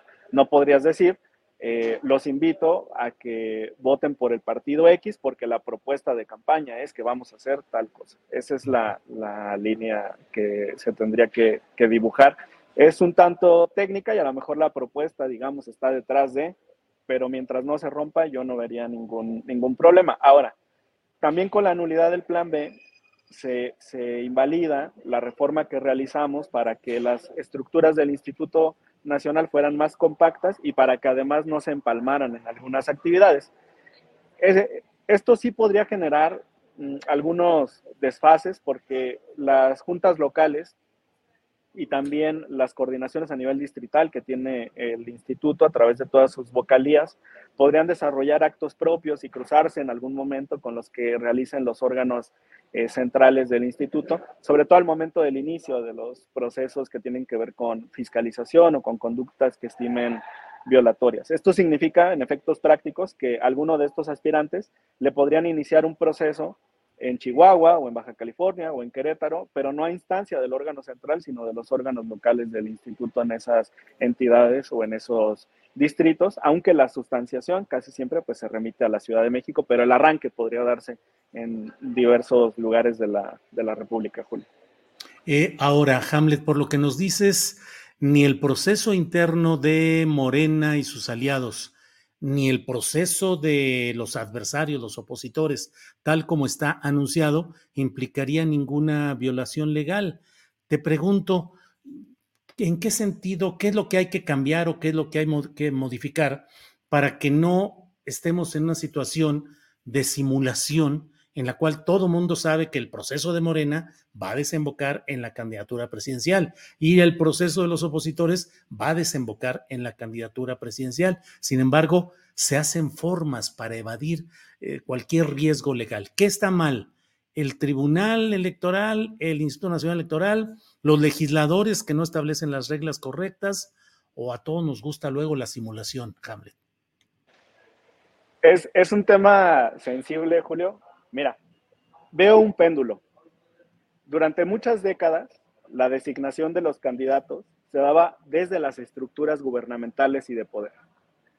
Y no tenían que solicitar licencia hasta el día que estaba marcado en la Constitución, ¿no?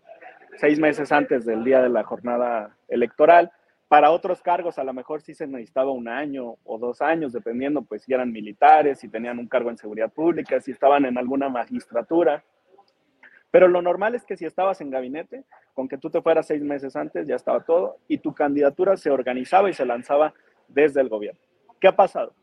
Con todas las limitaciones que se tienen a nivel legal para el actuar desde el ejercicio del poder como funcionario público, restricción al momento de hablar, restricción en los horarios en los cuales puedes, eh, digamos, buscar organizar tu plataforma política o visitar regiones del país o celebrar eventos públicos. Restricciones en cuanto a los recursos. No puedes utilizar recursos, por supuesto, que vengan del gobierno. ¿Qué ocurre con esto? Que la ventana del gobierno se cierra, pero la ventana que se está abriendo es la de los partidos políticos. Podríamos llegar entonces a un momento en el que los cargos partidistas, que en este momento son coordinaciones y son delegaciones, en el caso de Morena, y creo que también van a ser coordinaciones en el caso de la oposición, evolucionen quizá incluso a presidencias transitorias. Y como en otras naciones, los candidatos a la presidencia de la República sean los presidentes de los partidos políticos. ¿Por qué? Porque si estás compactando el calendario, si no puedes utilizar los recursos públicos, ¿cuál es la otra plataforma que te queda? La de tu partido político.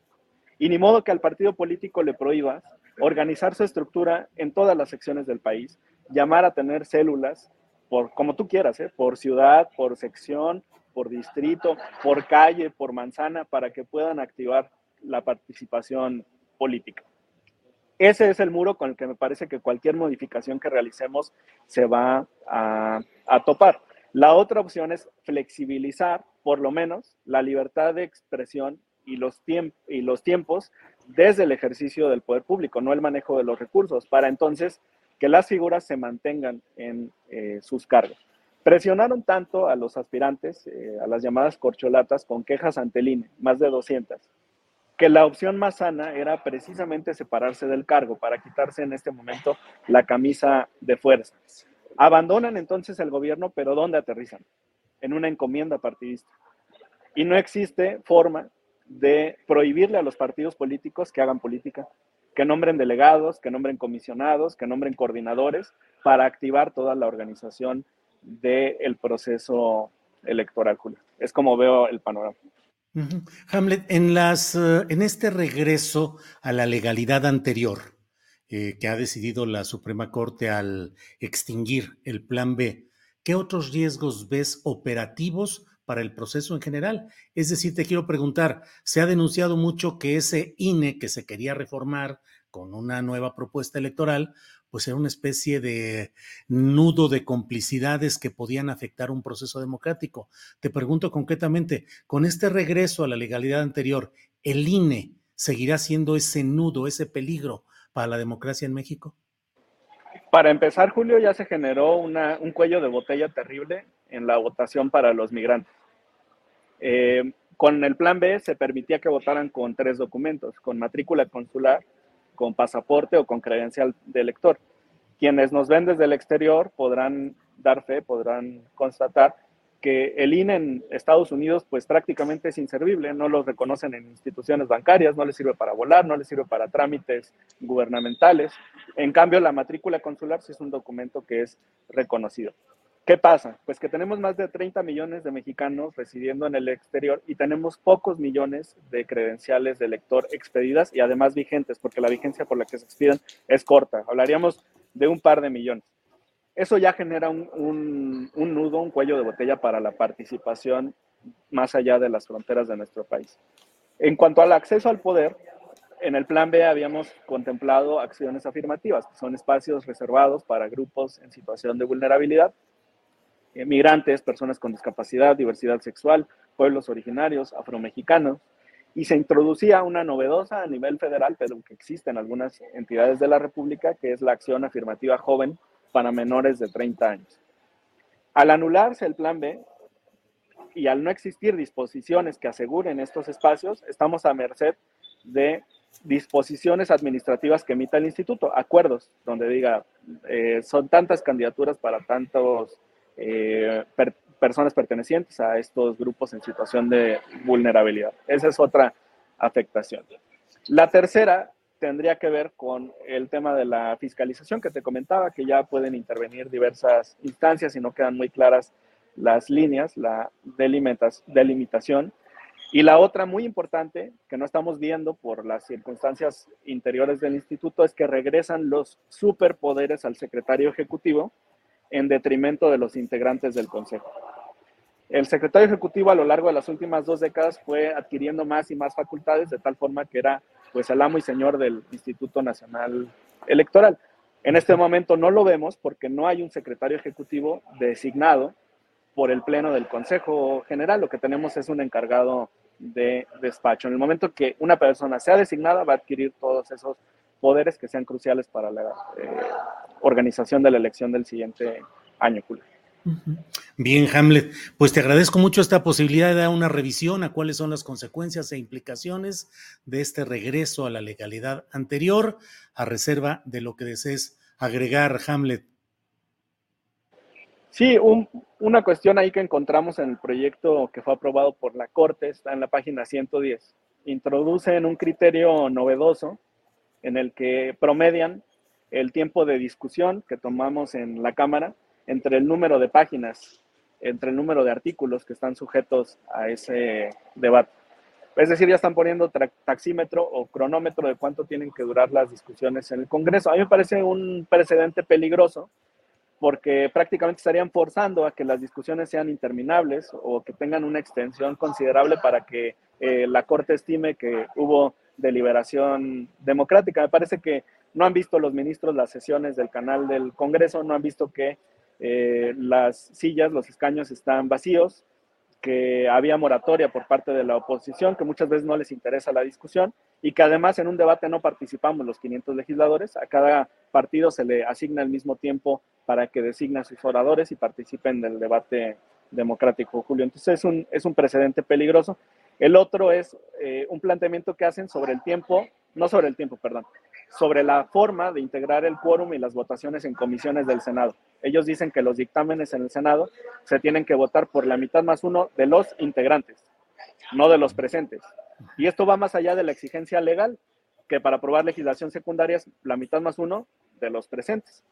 El riesgo está entonces en que la oposición boicotee las discusiones en comisiones, no participe de ellas y después impugne eh, las, las reformas por un vicio de, de proceso. Entonces, son dos precedentes que me parecen muy, muy negativos, eh, Julio.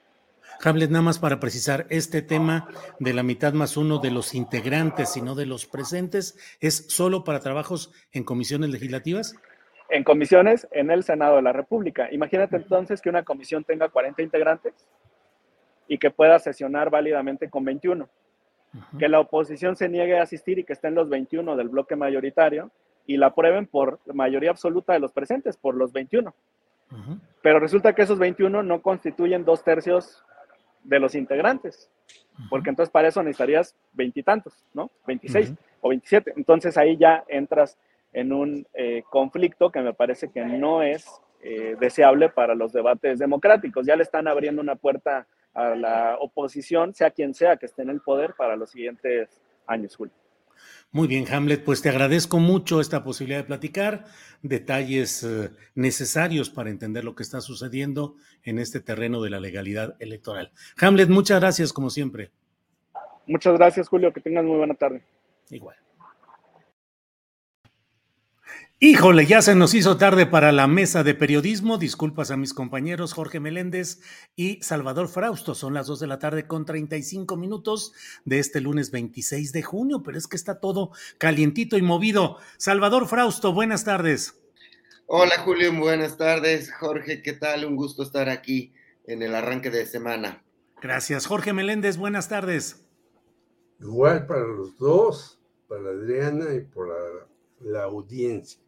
Bien, gracias. Disculpen ambos el retraso en iniciar nuestra mesa, pero ya saben que estas cosas de eh, las eh, mm, convenciones y reuniones como la de hoy de Va por México, en fin. Eh, así es que vamos entrando en materia, si están de acuerdo inmediatamente. Salvador, ¿qué opinas de, pues de que ya va por México, la oposición al obradorismo ya anuncia su método de elección interna de candidatura. ¿Cómo la ves? ¿Cómo ves el proceso? ¿Unidad, divisiones, renuncias? ¿Cómo ves este tema, Salvador? Bueno, eh, a mí me llamó la atención eh, en las tomas de, televisión eh, todas las actitudes de Lili Telles, de Beatriz Paredes y de Gustavo de Hoyos. Es decir, estaba, estaban hablando los dirigentes y atrás los gestos lo decían todos. Es decir, Lili Telles estaba visiblemente molesta, como después lo expresó, que va a analizar el método de selección, tiene sus dudas. Em, por momentos Beatriz Paredes parecía regañarla con la, con la mirada y Gustavo de Hoyos bostezando tremendamente este, mientras hablaban los dirigentes de los partidos. Y eh, me parece una expresión de la disciplina priista expresada ahí en, eh, en Beatriz Paredes, por una parte, en las berrinches o la rebeldía de Lili Telles, que pues el método, si fuera em, solo incluyera la cuestión popular, ella pues está adelante en las encuestas. Entonces, es un método que combina, el que elige, la alianza Va por México, combina la popularidad por medio de encuestas, por medio de las consultas, eh, con eh, un peso importante de los partidos al poder generar foros, pueden movilizar gente, pueden invertir dinero para movilizar gente en los distintos tipos de consulta eh, que van a, realizar.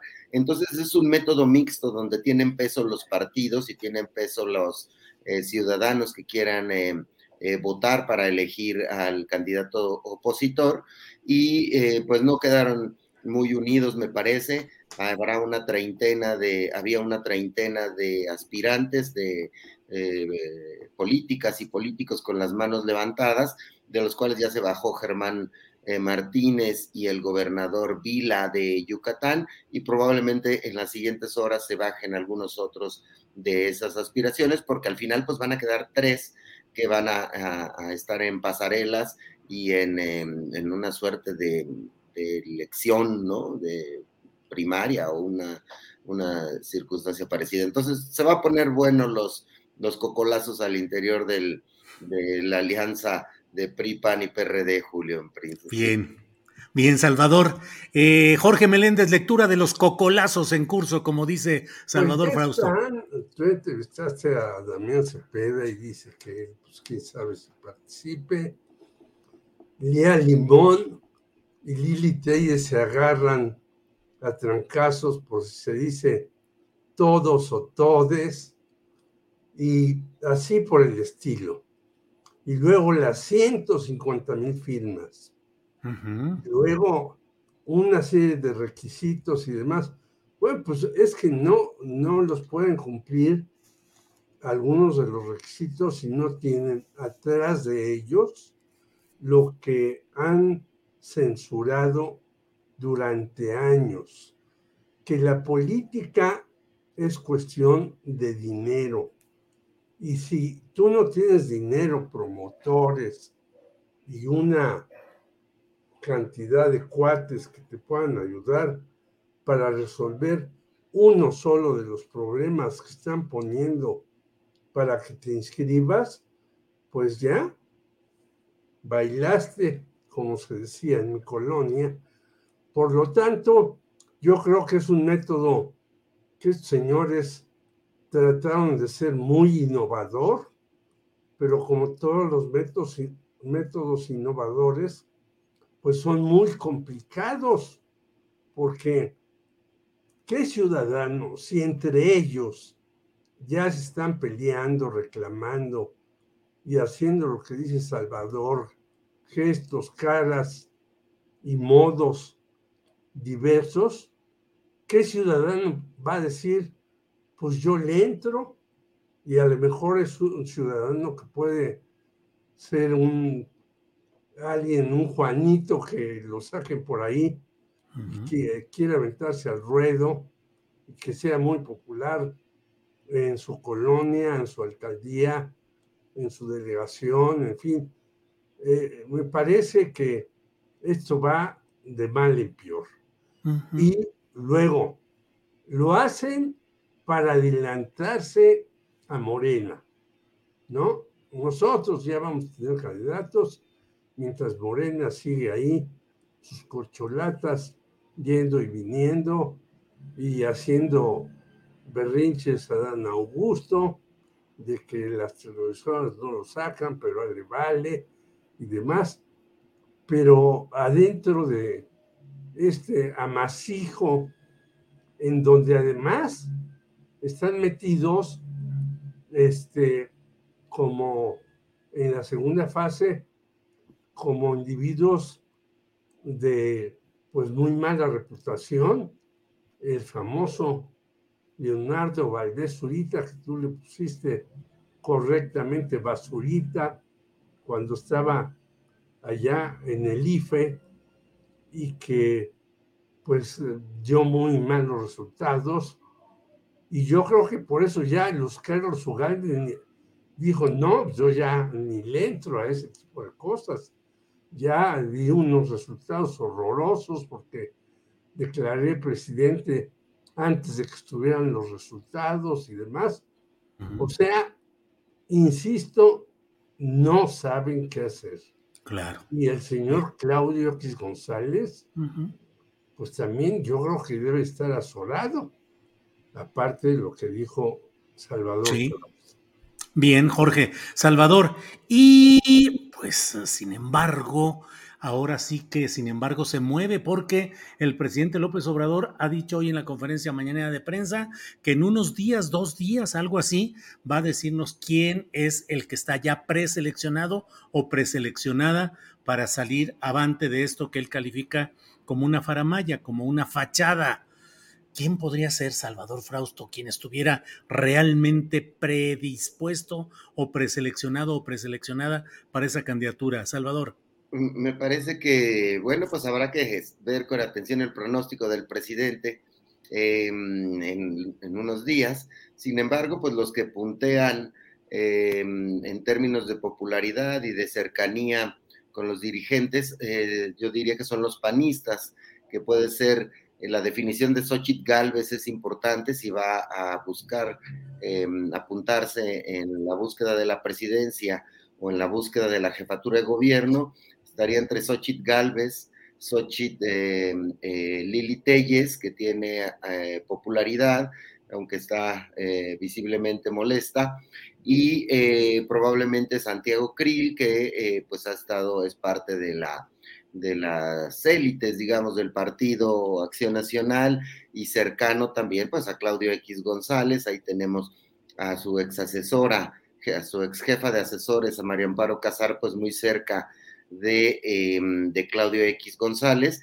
Y a mí lo que me llama la atención de este método es que se hizo valer, como lo dibujó Jorge en su comentario, el peso del dinero. Son partidos acostumbrados a que el peso del dinero tiene mucha importancia y más con una figura como la de eh, Claudio X y otros empresarios que están impulsando esta alianza, van a tener un peso importante, se va a expresar en las 150 mil firmas que eh, personajes como Lili Telles necesitaría de una estructura para poder conseguir este tipo de firmas. Xochitl Galvez dijo algo interesante, que se pueda eh, conseguir ciertas consultas, apoyos a través de redes, porque ellas son exitosas en redes sociales entonces me parece que, ahí entre estos personajes estaría em, la candidatura de la, de la oposición, le tocaría al PAN por ser el partido eh, de oposición más em, eh, mejor posicionado en este momento. El PRI pues se ha desvanecido, tiene ya solamente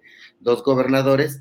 Y un segundo elemento que a mí me llamó la atención desde la semana pasada es que hay, había al menos 11 exconsejeros electorales y ex magistrados electorales eh, asesorando a la alianza opositora. No se supone que eran independientes, ahora es, eh, claro que trabajaron para la construcción del método de la alianza opositora, estos árbitros que en su momento se dijeron eh, independientes, em, que no silbaban a favor de un eh, equipo de la cancha y sin embargo pues queda claro que las, eh, en los últimos años los institutos electorales, las autoridades electorales votaron a favor de una escuadra, es decir, de los eh, partidos que los llevaron a esos puestos, que fueron PRI, PAN y PRD. Entonces están pagando los favores. Me llama la atención que se baja Sergio Aguay del asunto porque pues nota el peso de los partidos en ese método de selección y bueno, pues es eh, una de las primeras bajas de ese lado de los asesores del grupo eh, que está participando y apoyando al PRI, al PAN y al PRD. Bien, Salvador. Jorge Meléndez, ¿cómo ves quiénes van a la delantera?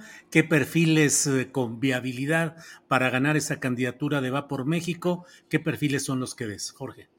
Bueno, se suponía se suponía que el candidato a la presidencia debería de ser del PAN. Entonces, ¿para qué meten a todos De repente, el ángel de la dependencia, Ángel Gurría, que ni es del PRI, que tiene dinero de sobra, gana. ¿Qué van a hacer? Decir, bueno, no es del PAN. Y estaba en el PRI, pero ni es del PRI. Segundo lugar, un señor Miguel Ángel Mancera, que no está afiliado al PRD, está metido ahí y tiene también muchísimo dinero que se robó de todo su gobierno y gana. ¿Qué van a hacer? Van a decir, bueno, pues este no, es del, bueno, supuestamente es del PRD, porque el PRD lo lanzó, pero ni siquiera es del PRD. Y así podríamos seguir. Luego, tú entrevistas, y vi la entrevista muy interesante a Sergio Aguayo. Y Sergio Aguayo, Aguayo eh, saca todas sus corcholatas, yo he hecho esto, yo he hecho esto, yo he hecho esto, yo he hecho esto. Lo único que no ha hecho es agradecernos a muchos que lo hemos defendido, eh, incluso frente a la Suprema Corte de Justicia de la Nación, cuando Rubén Moreira lo demandó. Bueno, no nos ha agradecido nada, está bien que no agradezca, lo defendimos porque era nuestra obligación como periodistas defender a un periodista que lo estaban atacando. Pero luego leo que tú dices que cinco de los once propuestos ya se bajaron. Entonces, pues es un desastre esto. Pongo dos casos solamente, el de el ángel de la dependencia, que decía que ya habíamos resuelto nuestra deuda externa, lo cual es una falacia, el de Miguel Ángel Mancera, que es otro charlatán, que hay, por ahí anda todos sus eh, súbditos, unos escondidos en el extranjero, que no los encuentra Interpol, que ya también yo dudo que Interpol sea algo serio. Sí. Y luego de los 11 que iban a eh, dar el aval, ya se bajó Sergio Aguayo. Sí. Y hay cuatro más que dices tú que ya se bajaron. Sí. Pues es otra pachanga. Claro. Se inscriben a personas que no son de los partidos. Claro. Se, Bien. se inscriben a personas que no deberían estar, porque el PAN lleva la mano ahí, según ellos nos dijeron. Nosotros no estamos poniendo las reglas. Claro. Luego se bajan los que van a, a certificar las cosas, pues eso es un desastre. Bien, Jorge, gracias. Salvador Frausto, eh, mientras tanto, pues los eh, aspirantes de la llamada 4T siguen adelante, siguen sus campañas, siguen sus giras. Ah, pareciera que Marcelo Ebrard, eh, molesto por lo que él habla de que hay una guerra sucia en curso contra él. em, en fin, y el propio presidente de la República hoy en la conferencia mañanera de prensa dice que los seis aspirantes son sus hermanos, cinco hermanos y una hermana, y equipara su propia lucha de él. Dice, todos ellos han contribuido y han participado de distinta manera en la construcción de lo que hoy es esta realidad. ¿Cómo ves, pues, el sendero de los seis aspirantes, Salvador Frausto? Bueno, pues van a, siguen recorriendo el, eh, el país. Me parece que eh, Marcelo Ebrard eh, está tratando de elevar su reconocimiento a nivel nacional, aunque pues es un personaje conocido.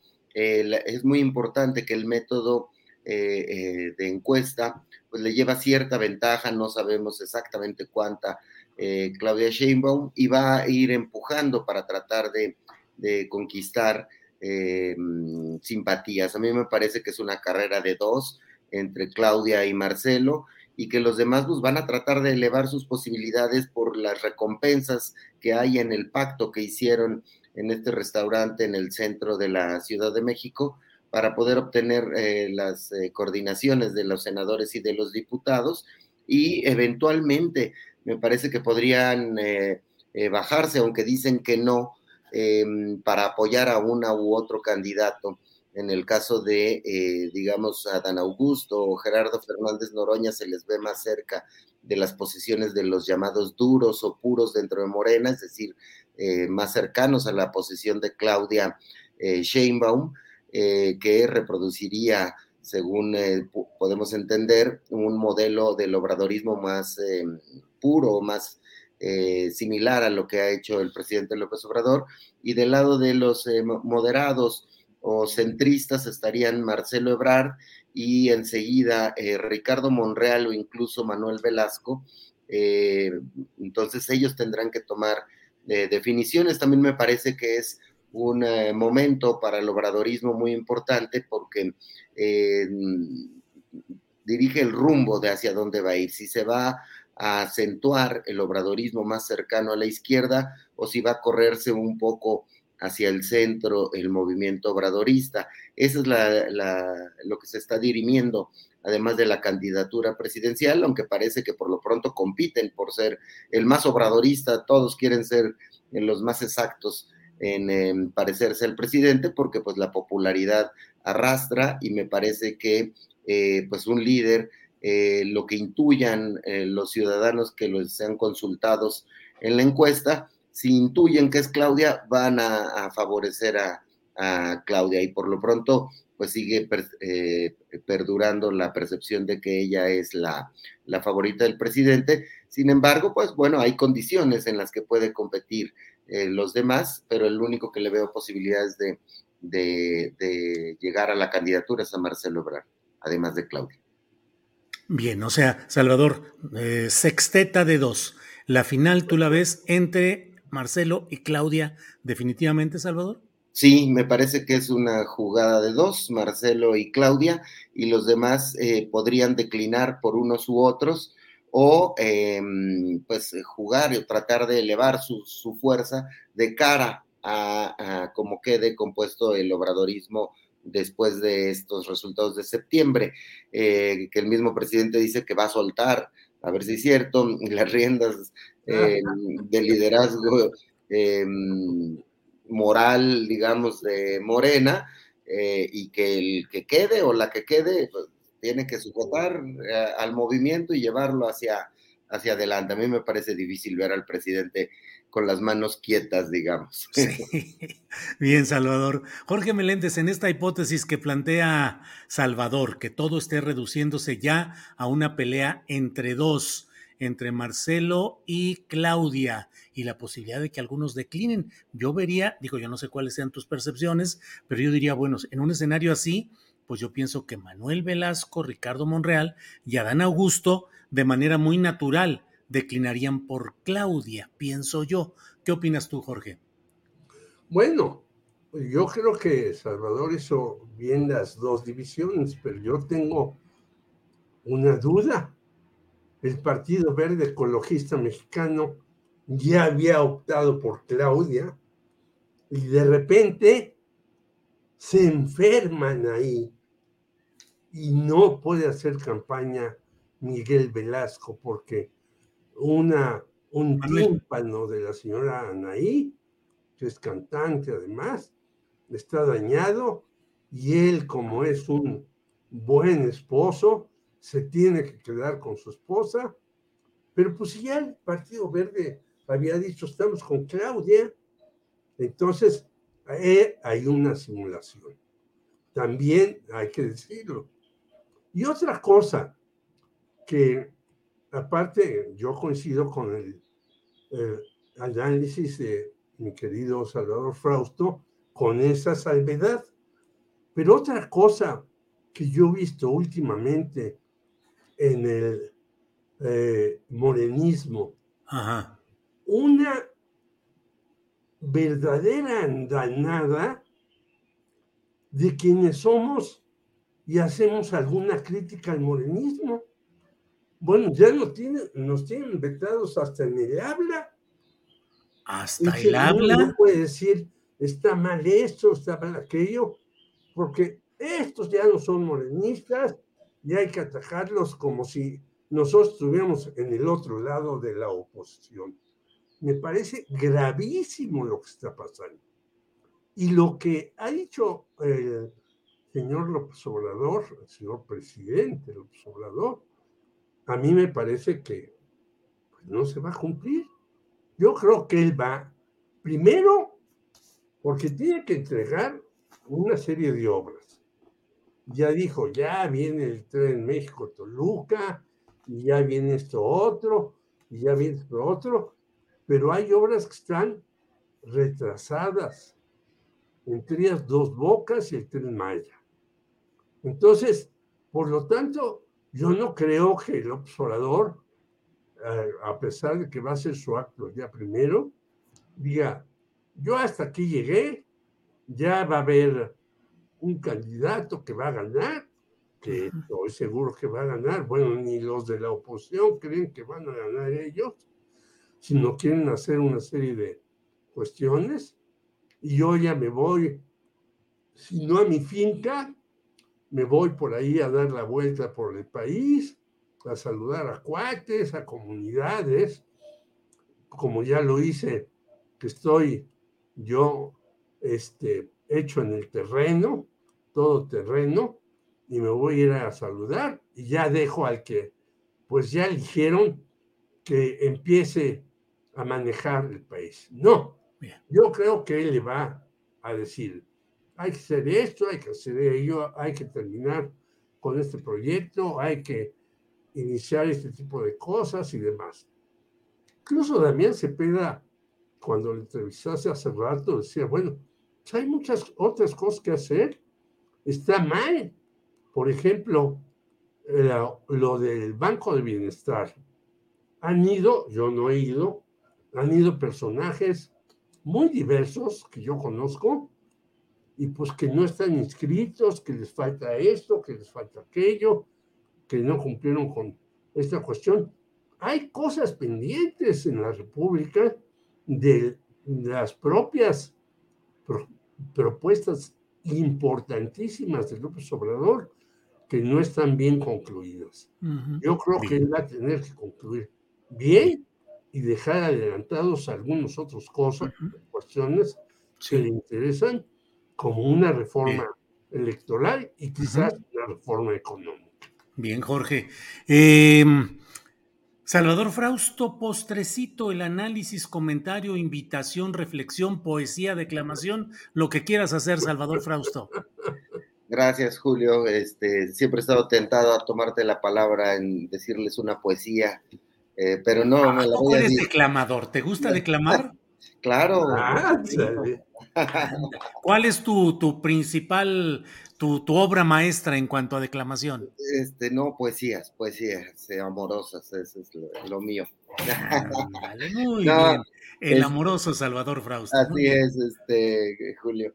Eh, no, bueno, mañana vamos a publicar en, en Milenio un análisis em, de la eficacia electoral de, em, de la Alianza Va por México, de mi compañero de Moris Greco, que encontró datos muy interesantes, más allá, digamos, de que sabemos que la alianza tuvo resultados eh, importantes en su lucha por el Congreso eh, en 2021, sin embargo, pues un montón de descalabros en los estados prácticamente eh, han perdido todo en lo que han competido, pero un hallazgo interesante es que el partido que coloca al candidato, gana y eleva su, porcentaje mm, de, votación, sin embargo los otros dos pierden y pierden mucho.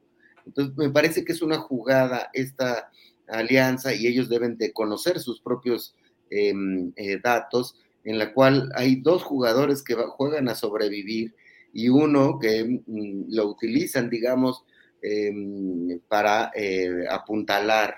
Eh, por eso me parece que el candidato tiene que ser panista, no hay otra posibilidad, quizás se cuele alguna priista a la pasarela final de tres, pero mm, básicamente tendremos un panista eh, encabezando esa alianza eh, de acuerdo a los números que, han eh, entregado y los otros dos, PRI y PRD, pues a sobrevivir porque no les queda mayor posibilidad en las elecciones del 2024, Julio. Muy bien, Salvador. Eh, Jorge Meléndez, por favor, postrecito. Pues este. No vayas también a querer declamar, ¿eh, Jorge Meléndez. ¿Tú también eres declamador? Jorge, sí debe ser bueno. Yo no me animo a ser malo. ¿eh? Aquí ya están diciendo que, que declames, Salvador, que, que esperan tus, tus declamaciones. Jorge. Me, me gustan mucho los poemas de Renato Leduc y en estos momentos que ya todo el mundo está anotado para querer ser senador y diputado, yo les recomendaría que leyeran El diputado de Renato Leduc, que siendo, sigue siendo tan actual. Con la boca reseca, reseca, y el cogote ajogado, ajogado, corrotea de la seca la meca el presunto señor diputado. Y ya no sigo porque es muy larga la declamación, pero Renato nos plantea cómo siguen siendo los diputados. En lugar de legislar, andan viendo a ver de dónde sacan landa, qué hacen para eh, vetar una ley, qué hacen para meter otra que les encargan, etcétera, etcétera, y no hacen su chamba. Nos deben diputados, senadores, aparte de muchos presidentes de la República, mucho en este país, porque si estoy totalmente de acuerdo que el la, eh, eh, la justicia de la nación y otros lugares ganan mucho, pues ellos también ganan mucho y hacen muchas veces poco. Incluso van, la mayoría de ellos pasan lista y se van. Entonces, cuidado también con el legislativo, se quiere hacer que el judicial sea mejor, que el ejecutivo, pero el legislativo también nos debe mucho. Bien, bien, pues gracias, gracias a ambos. Salvador Frausto, muchas gracias por este lunes. Nos vemos la próxima semana. Hasta pronto, Julio, Jorge, que tengan muy buena semana igual para la audiencia. Gracias, Jorge, gracias y buenas tardes. Un abrazo a todos y muchas gracias al contrario por ti y por un saludo a Salvador, a Adriana Buentello y a todo el equipo que hace posible, a pesar de que los hackean y los, este, de repente vi un señor ahí que me extrañó. Ya no te vuelvo a ver, Julio, porque entrevistaste a Damián Cepeda, digo, bueno, está bien, pues, no puede uno entrevistar solamente a los que le gusta al público, tiene que tener todas las opiniones. Claro. Un abrazo. Igual, Jorge, igual, Salvador, hasta pronto. Gracias. Bien, son las 3 de la tarde con cuatro minutos, 3 de la tarde con cuatro minutos, y está de regreso con nosotros Adriana Buentello, que ya está por aquí. Adriana. Oye, Julio, hace ratito mencionaste, ¿cuál era la frase o la palabra que usaste para describir el evento de Va por México? Hijos de eso. No, no es cierto, no me acuerdo. no, es que, bueno, en español no es bizarro porque es más bien sería en inglés, pero usaste una palabra como muy particular, ya no me acuerdo cuál era, pero, pero me vino a la cabeza justamente lo que estábamos platicando. No puedo compartir la imagen porque, pues no, peregrino. Exactamente, dice, dice Andrés nos dice por, por el chat. Ah, peregrino. peregrino. es que, ¿sabes qué? Fue interesante ver, eh, pues no quienes estaban en estos lugares eh, privilegiados o los eh, que tienen pues ciertos foros, sino pues en el evento, algunas fotos que fueron capturadas, hay un usuario que se llama Edu Rivera, que pues entiendo que estaba presente en ese evento, pero no podemos usar la foto por tema de derechos de autor. ¿Y sabes quiénes están en, este evento? O sea, capturan eh, juntos a tres personajes que eh, pues es justamente muy particular. Por un lado, ah, Juanito y Fox. Rafael Acosta, el tal Juanito, y Miguel em, Enrique, Enrique de la Madrid, Enrique de la Madrid. que que además hace unos días causó polémica con un tuit de que él ha trabajado muy duro, o sea, que no le han regalado nada, ¿no? él ha trabajado muy duro. Pues hay una, una circunstancia, una postal de este evento muy llamativa, Julio. Así es, así es. Juanito ahí metido junto a Vicente Fox, que ya juntos son un poema de eficacia política y de congruencia, y por otro lado, Enrique de la Madrid, que bueno, pues tiene cada postura o planteamiento como ese de adopta un mexicano. Así andan las cosas, Adriana. Adopta un pobre, era un pobre, ¿no? era la versión como más realista. Oye, bueno, vamos a comentar algo brevemente porque acaba de dar conferencia Mario Delgado, líder nacional de Morena, y esta mañana también lo captaron a Mario Delgado eh, visitar Palacio Nacional. En la conferencia de prensa, él menciona que fue a ver eh, al secretario particular Alejandro Esquer, eh, pero para un tema de unas invitaciones, pero lo que hoy anuncian es para la Ciudad de México. Vamos a ver este video.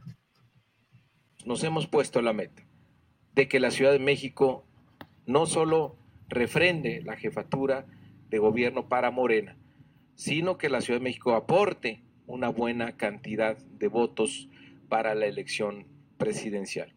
Por eso vamos a desplegar un esfuerzo organizativo incluyente para todas y todos los liderazgos. Vamos a salir a buscar a la gente que simpatiza con el movimiento, que no necesariamente quiere pertenecer a Morena, pero sí quiere y está de acuerdo que siga esta transformación.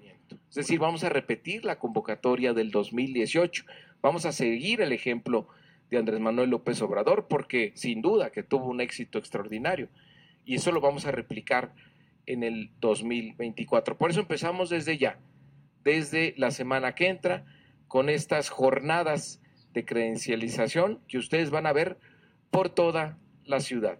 De aquí a diciembre tenemos la meta de tener 500 mil credencializados, 500 mil defensores de la 4T y otros 500 mil de enero a justo antes de que empiece la campaña presidencial y de la jefatura de gobierno en abril del año que entra. Con este millón de defensores de la cuarta transformación, nos aseguramos de que ganemos la ciudad antes de la cita electoral.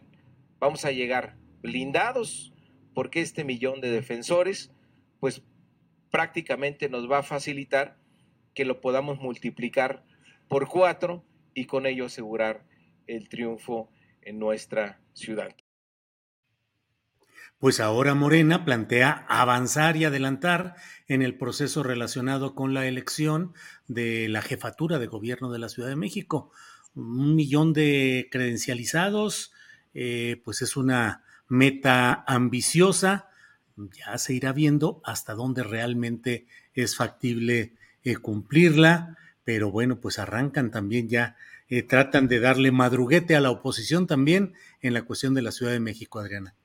Pues una postura o una acción bastante agresiva, sobre todo, eh, como dices, ambiciosa, llegar a este millón de defensores de la cuarta transformación en la Ciudad de México en dos etapas, pero pues la derrota aquí en las elecciones pasadas en la Ciudad de México fue, fue importante, entonces están buscando remontar en esa circunstancia y también comentar que, eh, bueno, eh, comentó que en el evento del fin de semana, bueno, van a ver hasta marimbas de Tabasco, van a venir grupos musicales de Veracruz. Se ve que va a ser una gran fiesta el sábado, pero también le preguntaron a Mario Delgado sobre lo que anunció hoy el, eh, pues esta alianza va por México y pues dijo que se, pues burlándose un poco, obviamente, que empezaron mal porque ya se les fueron varios el primer día, eh, varios ciudadanos distinguidos menciona, dice que igual eh, que el presidente López Obrador, que es una gran simulación, que todo esto es para disfrazar que ya tomó la decisión Claudio X González y que pues nadie quiere eh, participar o formar parte de una farsa de este tamaño. También menciona que no han revelado cómo van a financiar su elección primaria, las encuestas, ese mini INE, que menciona Mario Delgado, que si cobran o si van a cobrar como cobraban cuando estaba en el INE, pues ahí se va a tener que entrarle con la lana Claudio X González. También eh, pues se, burla de Alito Moreno porque eh, ahora que anunció en la mañana en una entrevista con Ciro Gómez Leida que no iría eh, al 24 Alito Moreno, pues dice que Claudio no vete Alito, que no debería de ser así de autoritario, que ya ha contribuido mucho a esta transformación, que por eso le ha ganado dos estados y que tiene todo el derecho alito eh, de acabar de acabar a destruir el PRI que lo están limitando. Esto es parte de lo que de lo que menciona hoy en esta en esta conferencia Mario Delgado. Pues así están las cosas y creo Adriana que ya con esto vamos eh, cerrando el programa con la información de un día intenso con esta actividad de la presentación pública que ha hecho Va por México de su método para elegir su candidatura presidencial y muchas, muchas cosas que van a ir subiendo de tono en todo este proceso, Adriana. Así es que, pues creo que eh, recordando un poco lo que se dijo hace unos minutos en la mesa de periodismo, creo que lo dijo eh, Meléndez, eh, pues creo que ahora lo que huele no es solo a sopita, sino huele también a cocolazos internos que ya se están dando en todos lados, Adriana. Así es, pero bueno, ya podemos estar aquí más tranquilos. La verdad es que el, calor esta semana parece que, que, va a estar tranquila la ciudad en términos atmosféricos. Ya uno puede descansar eh, tranquilamente porque de verdad es que la ola de calor en los días pasados fue tremenda. Así que, eh, pues sí, estaremos pendientes de la política, ahora con más calma, con más gusto y ahora con una computadora que funciona mejor ya sin tanto calor en el ambiente. Muy bien, Adriana.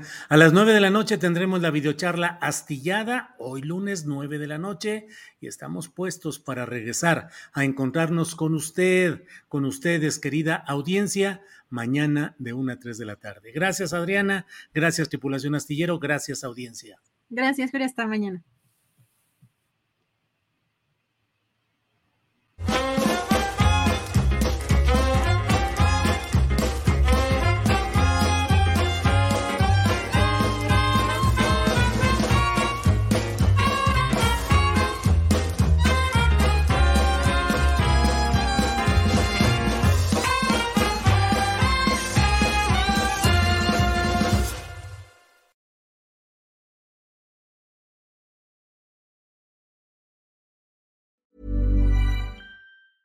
¿No se merece tu familia lo mejor? Entonces, ¿por qué no los mejores huevos? Ahora, Egglands Best están disponibles en deliciosas opciones. Huevos clásicos, de gallina libre de jaula y orgánicos de Egglands, que ofrecen un sabor más delicioso y fresco de granja que le encantará a tu familia. En comparación con los huevos ordinarios, Egglands Best contiene la mejor nutrición como 6 veces más vitamina D, 10 veces más vitamina E y el doble de omega 3 y B12. Solo Egglands Best. Mejor sabor, mejor nutrición, mejores huevos. Visita egglandsbest.com para más información.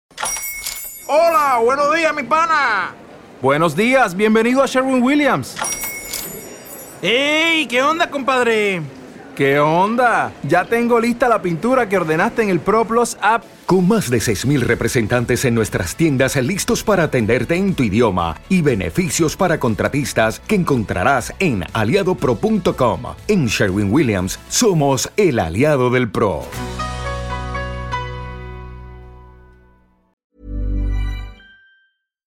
Para que te enteres del próximo noticiero, suscríbete y dale follow en Apple, Spotify, Amazon Music, Google o donde sea que escuches podcast. Te invitamos a visitar nuestra página julioastillero.com.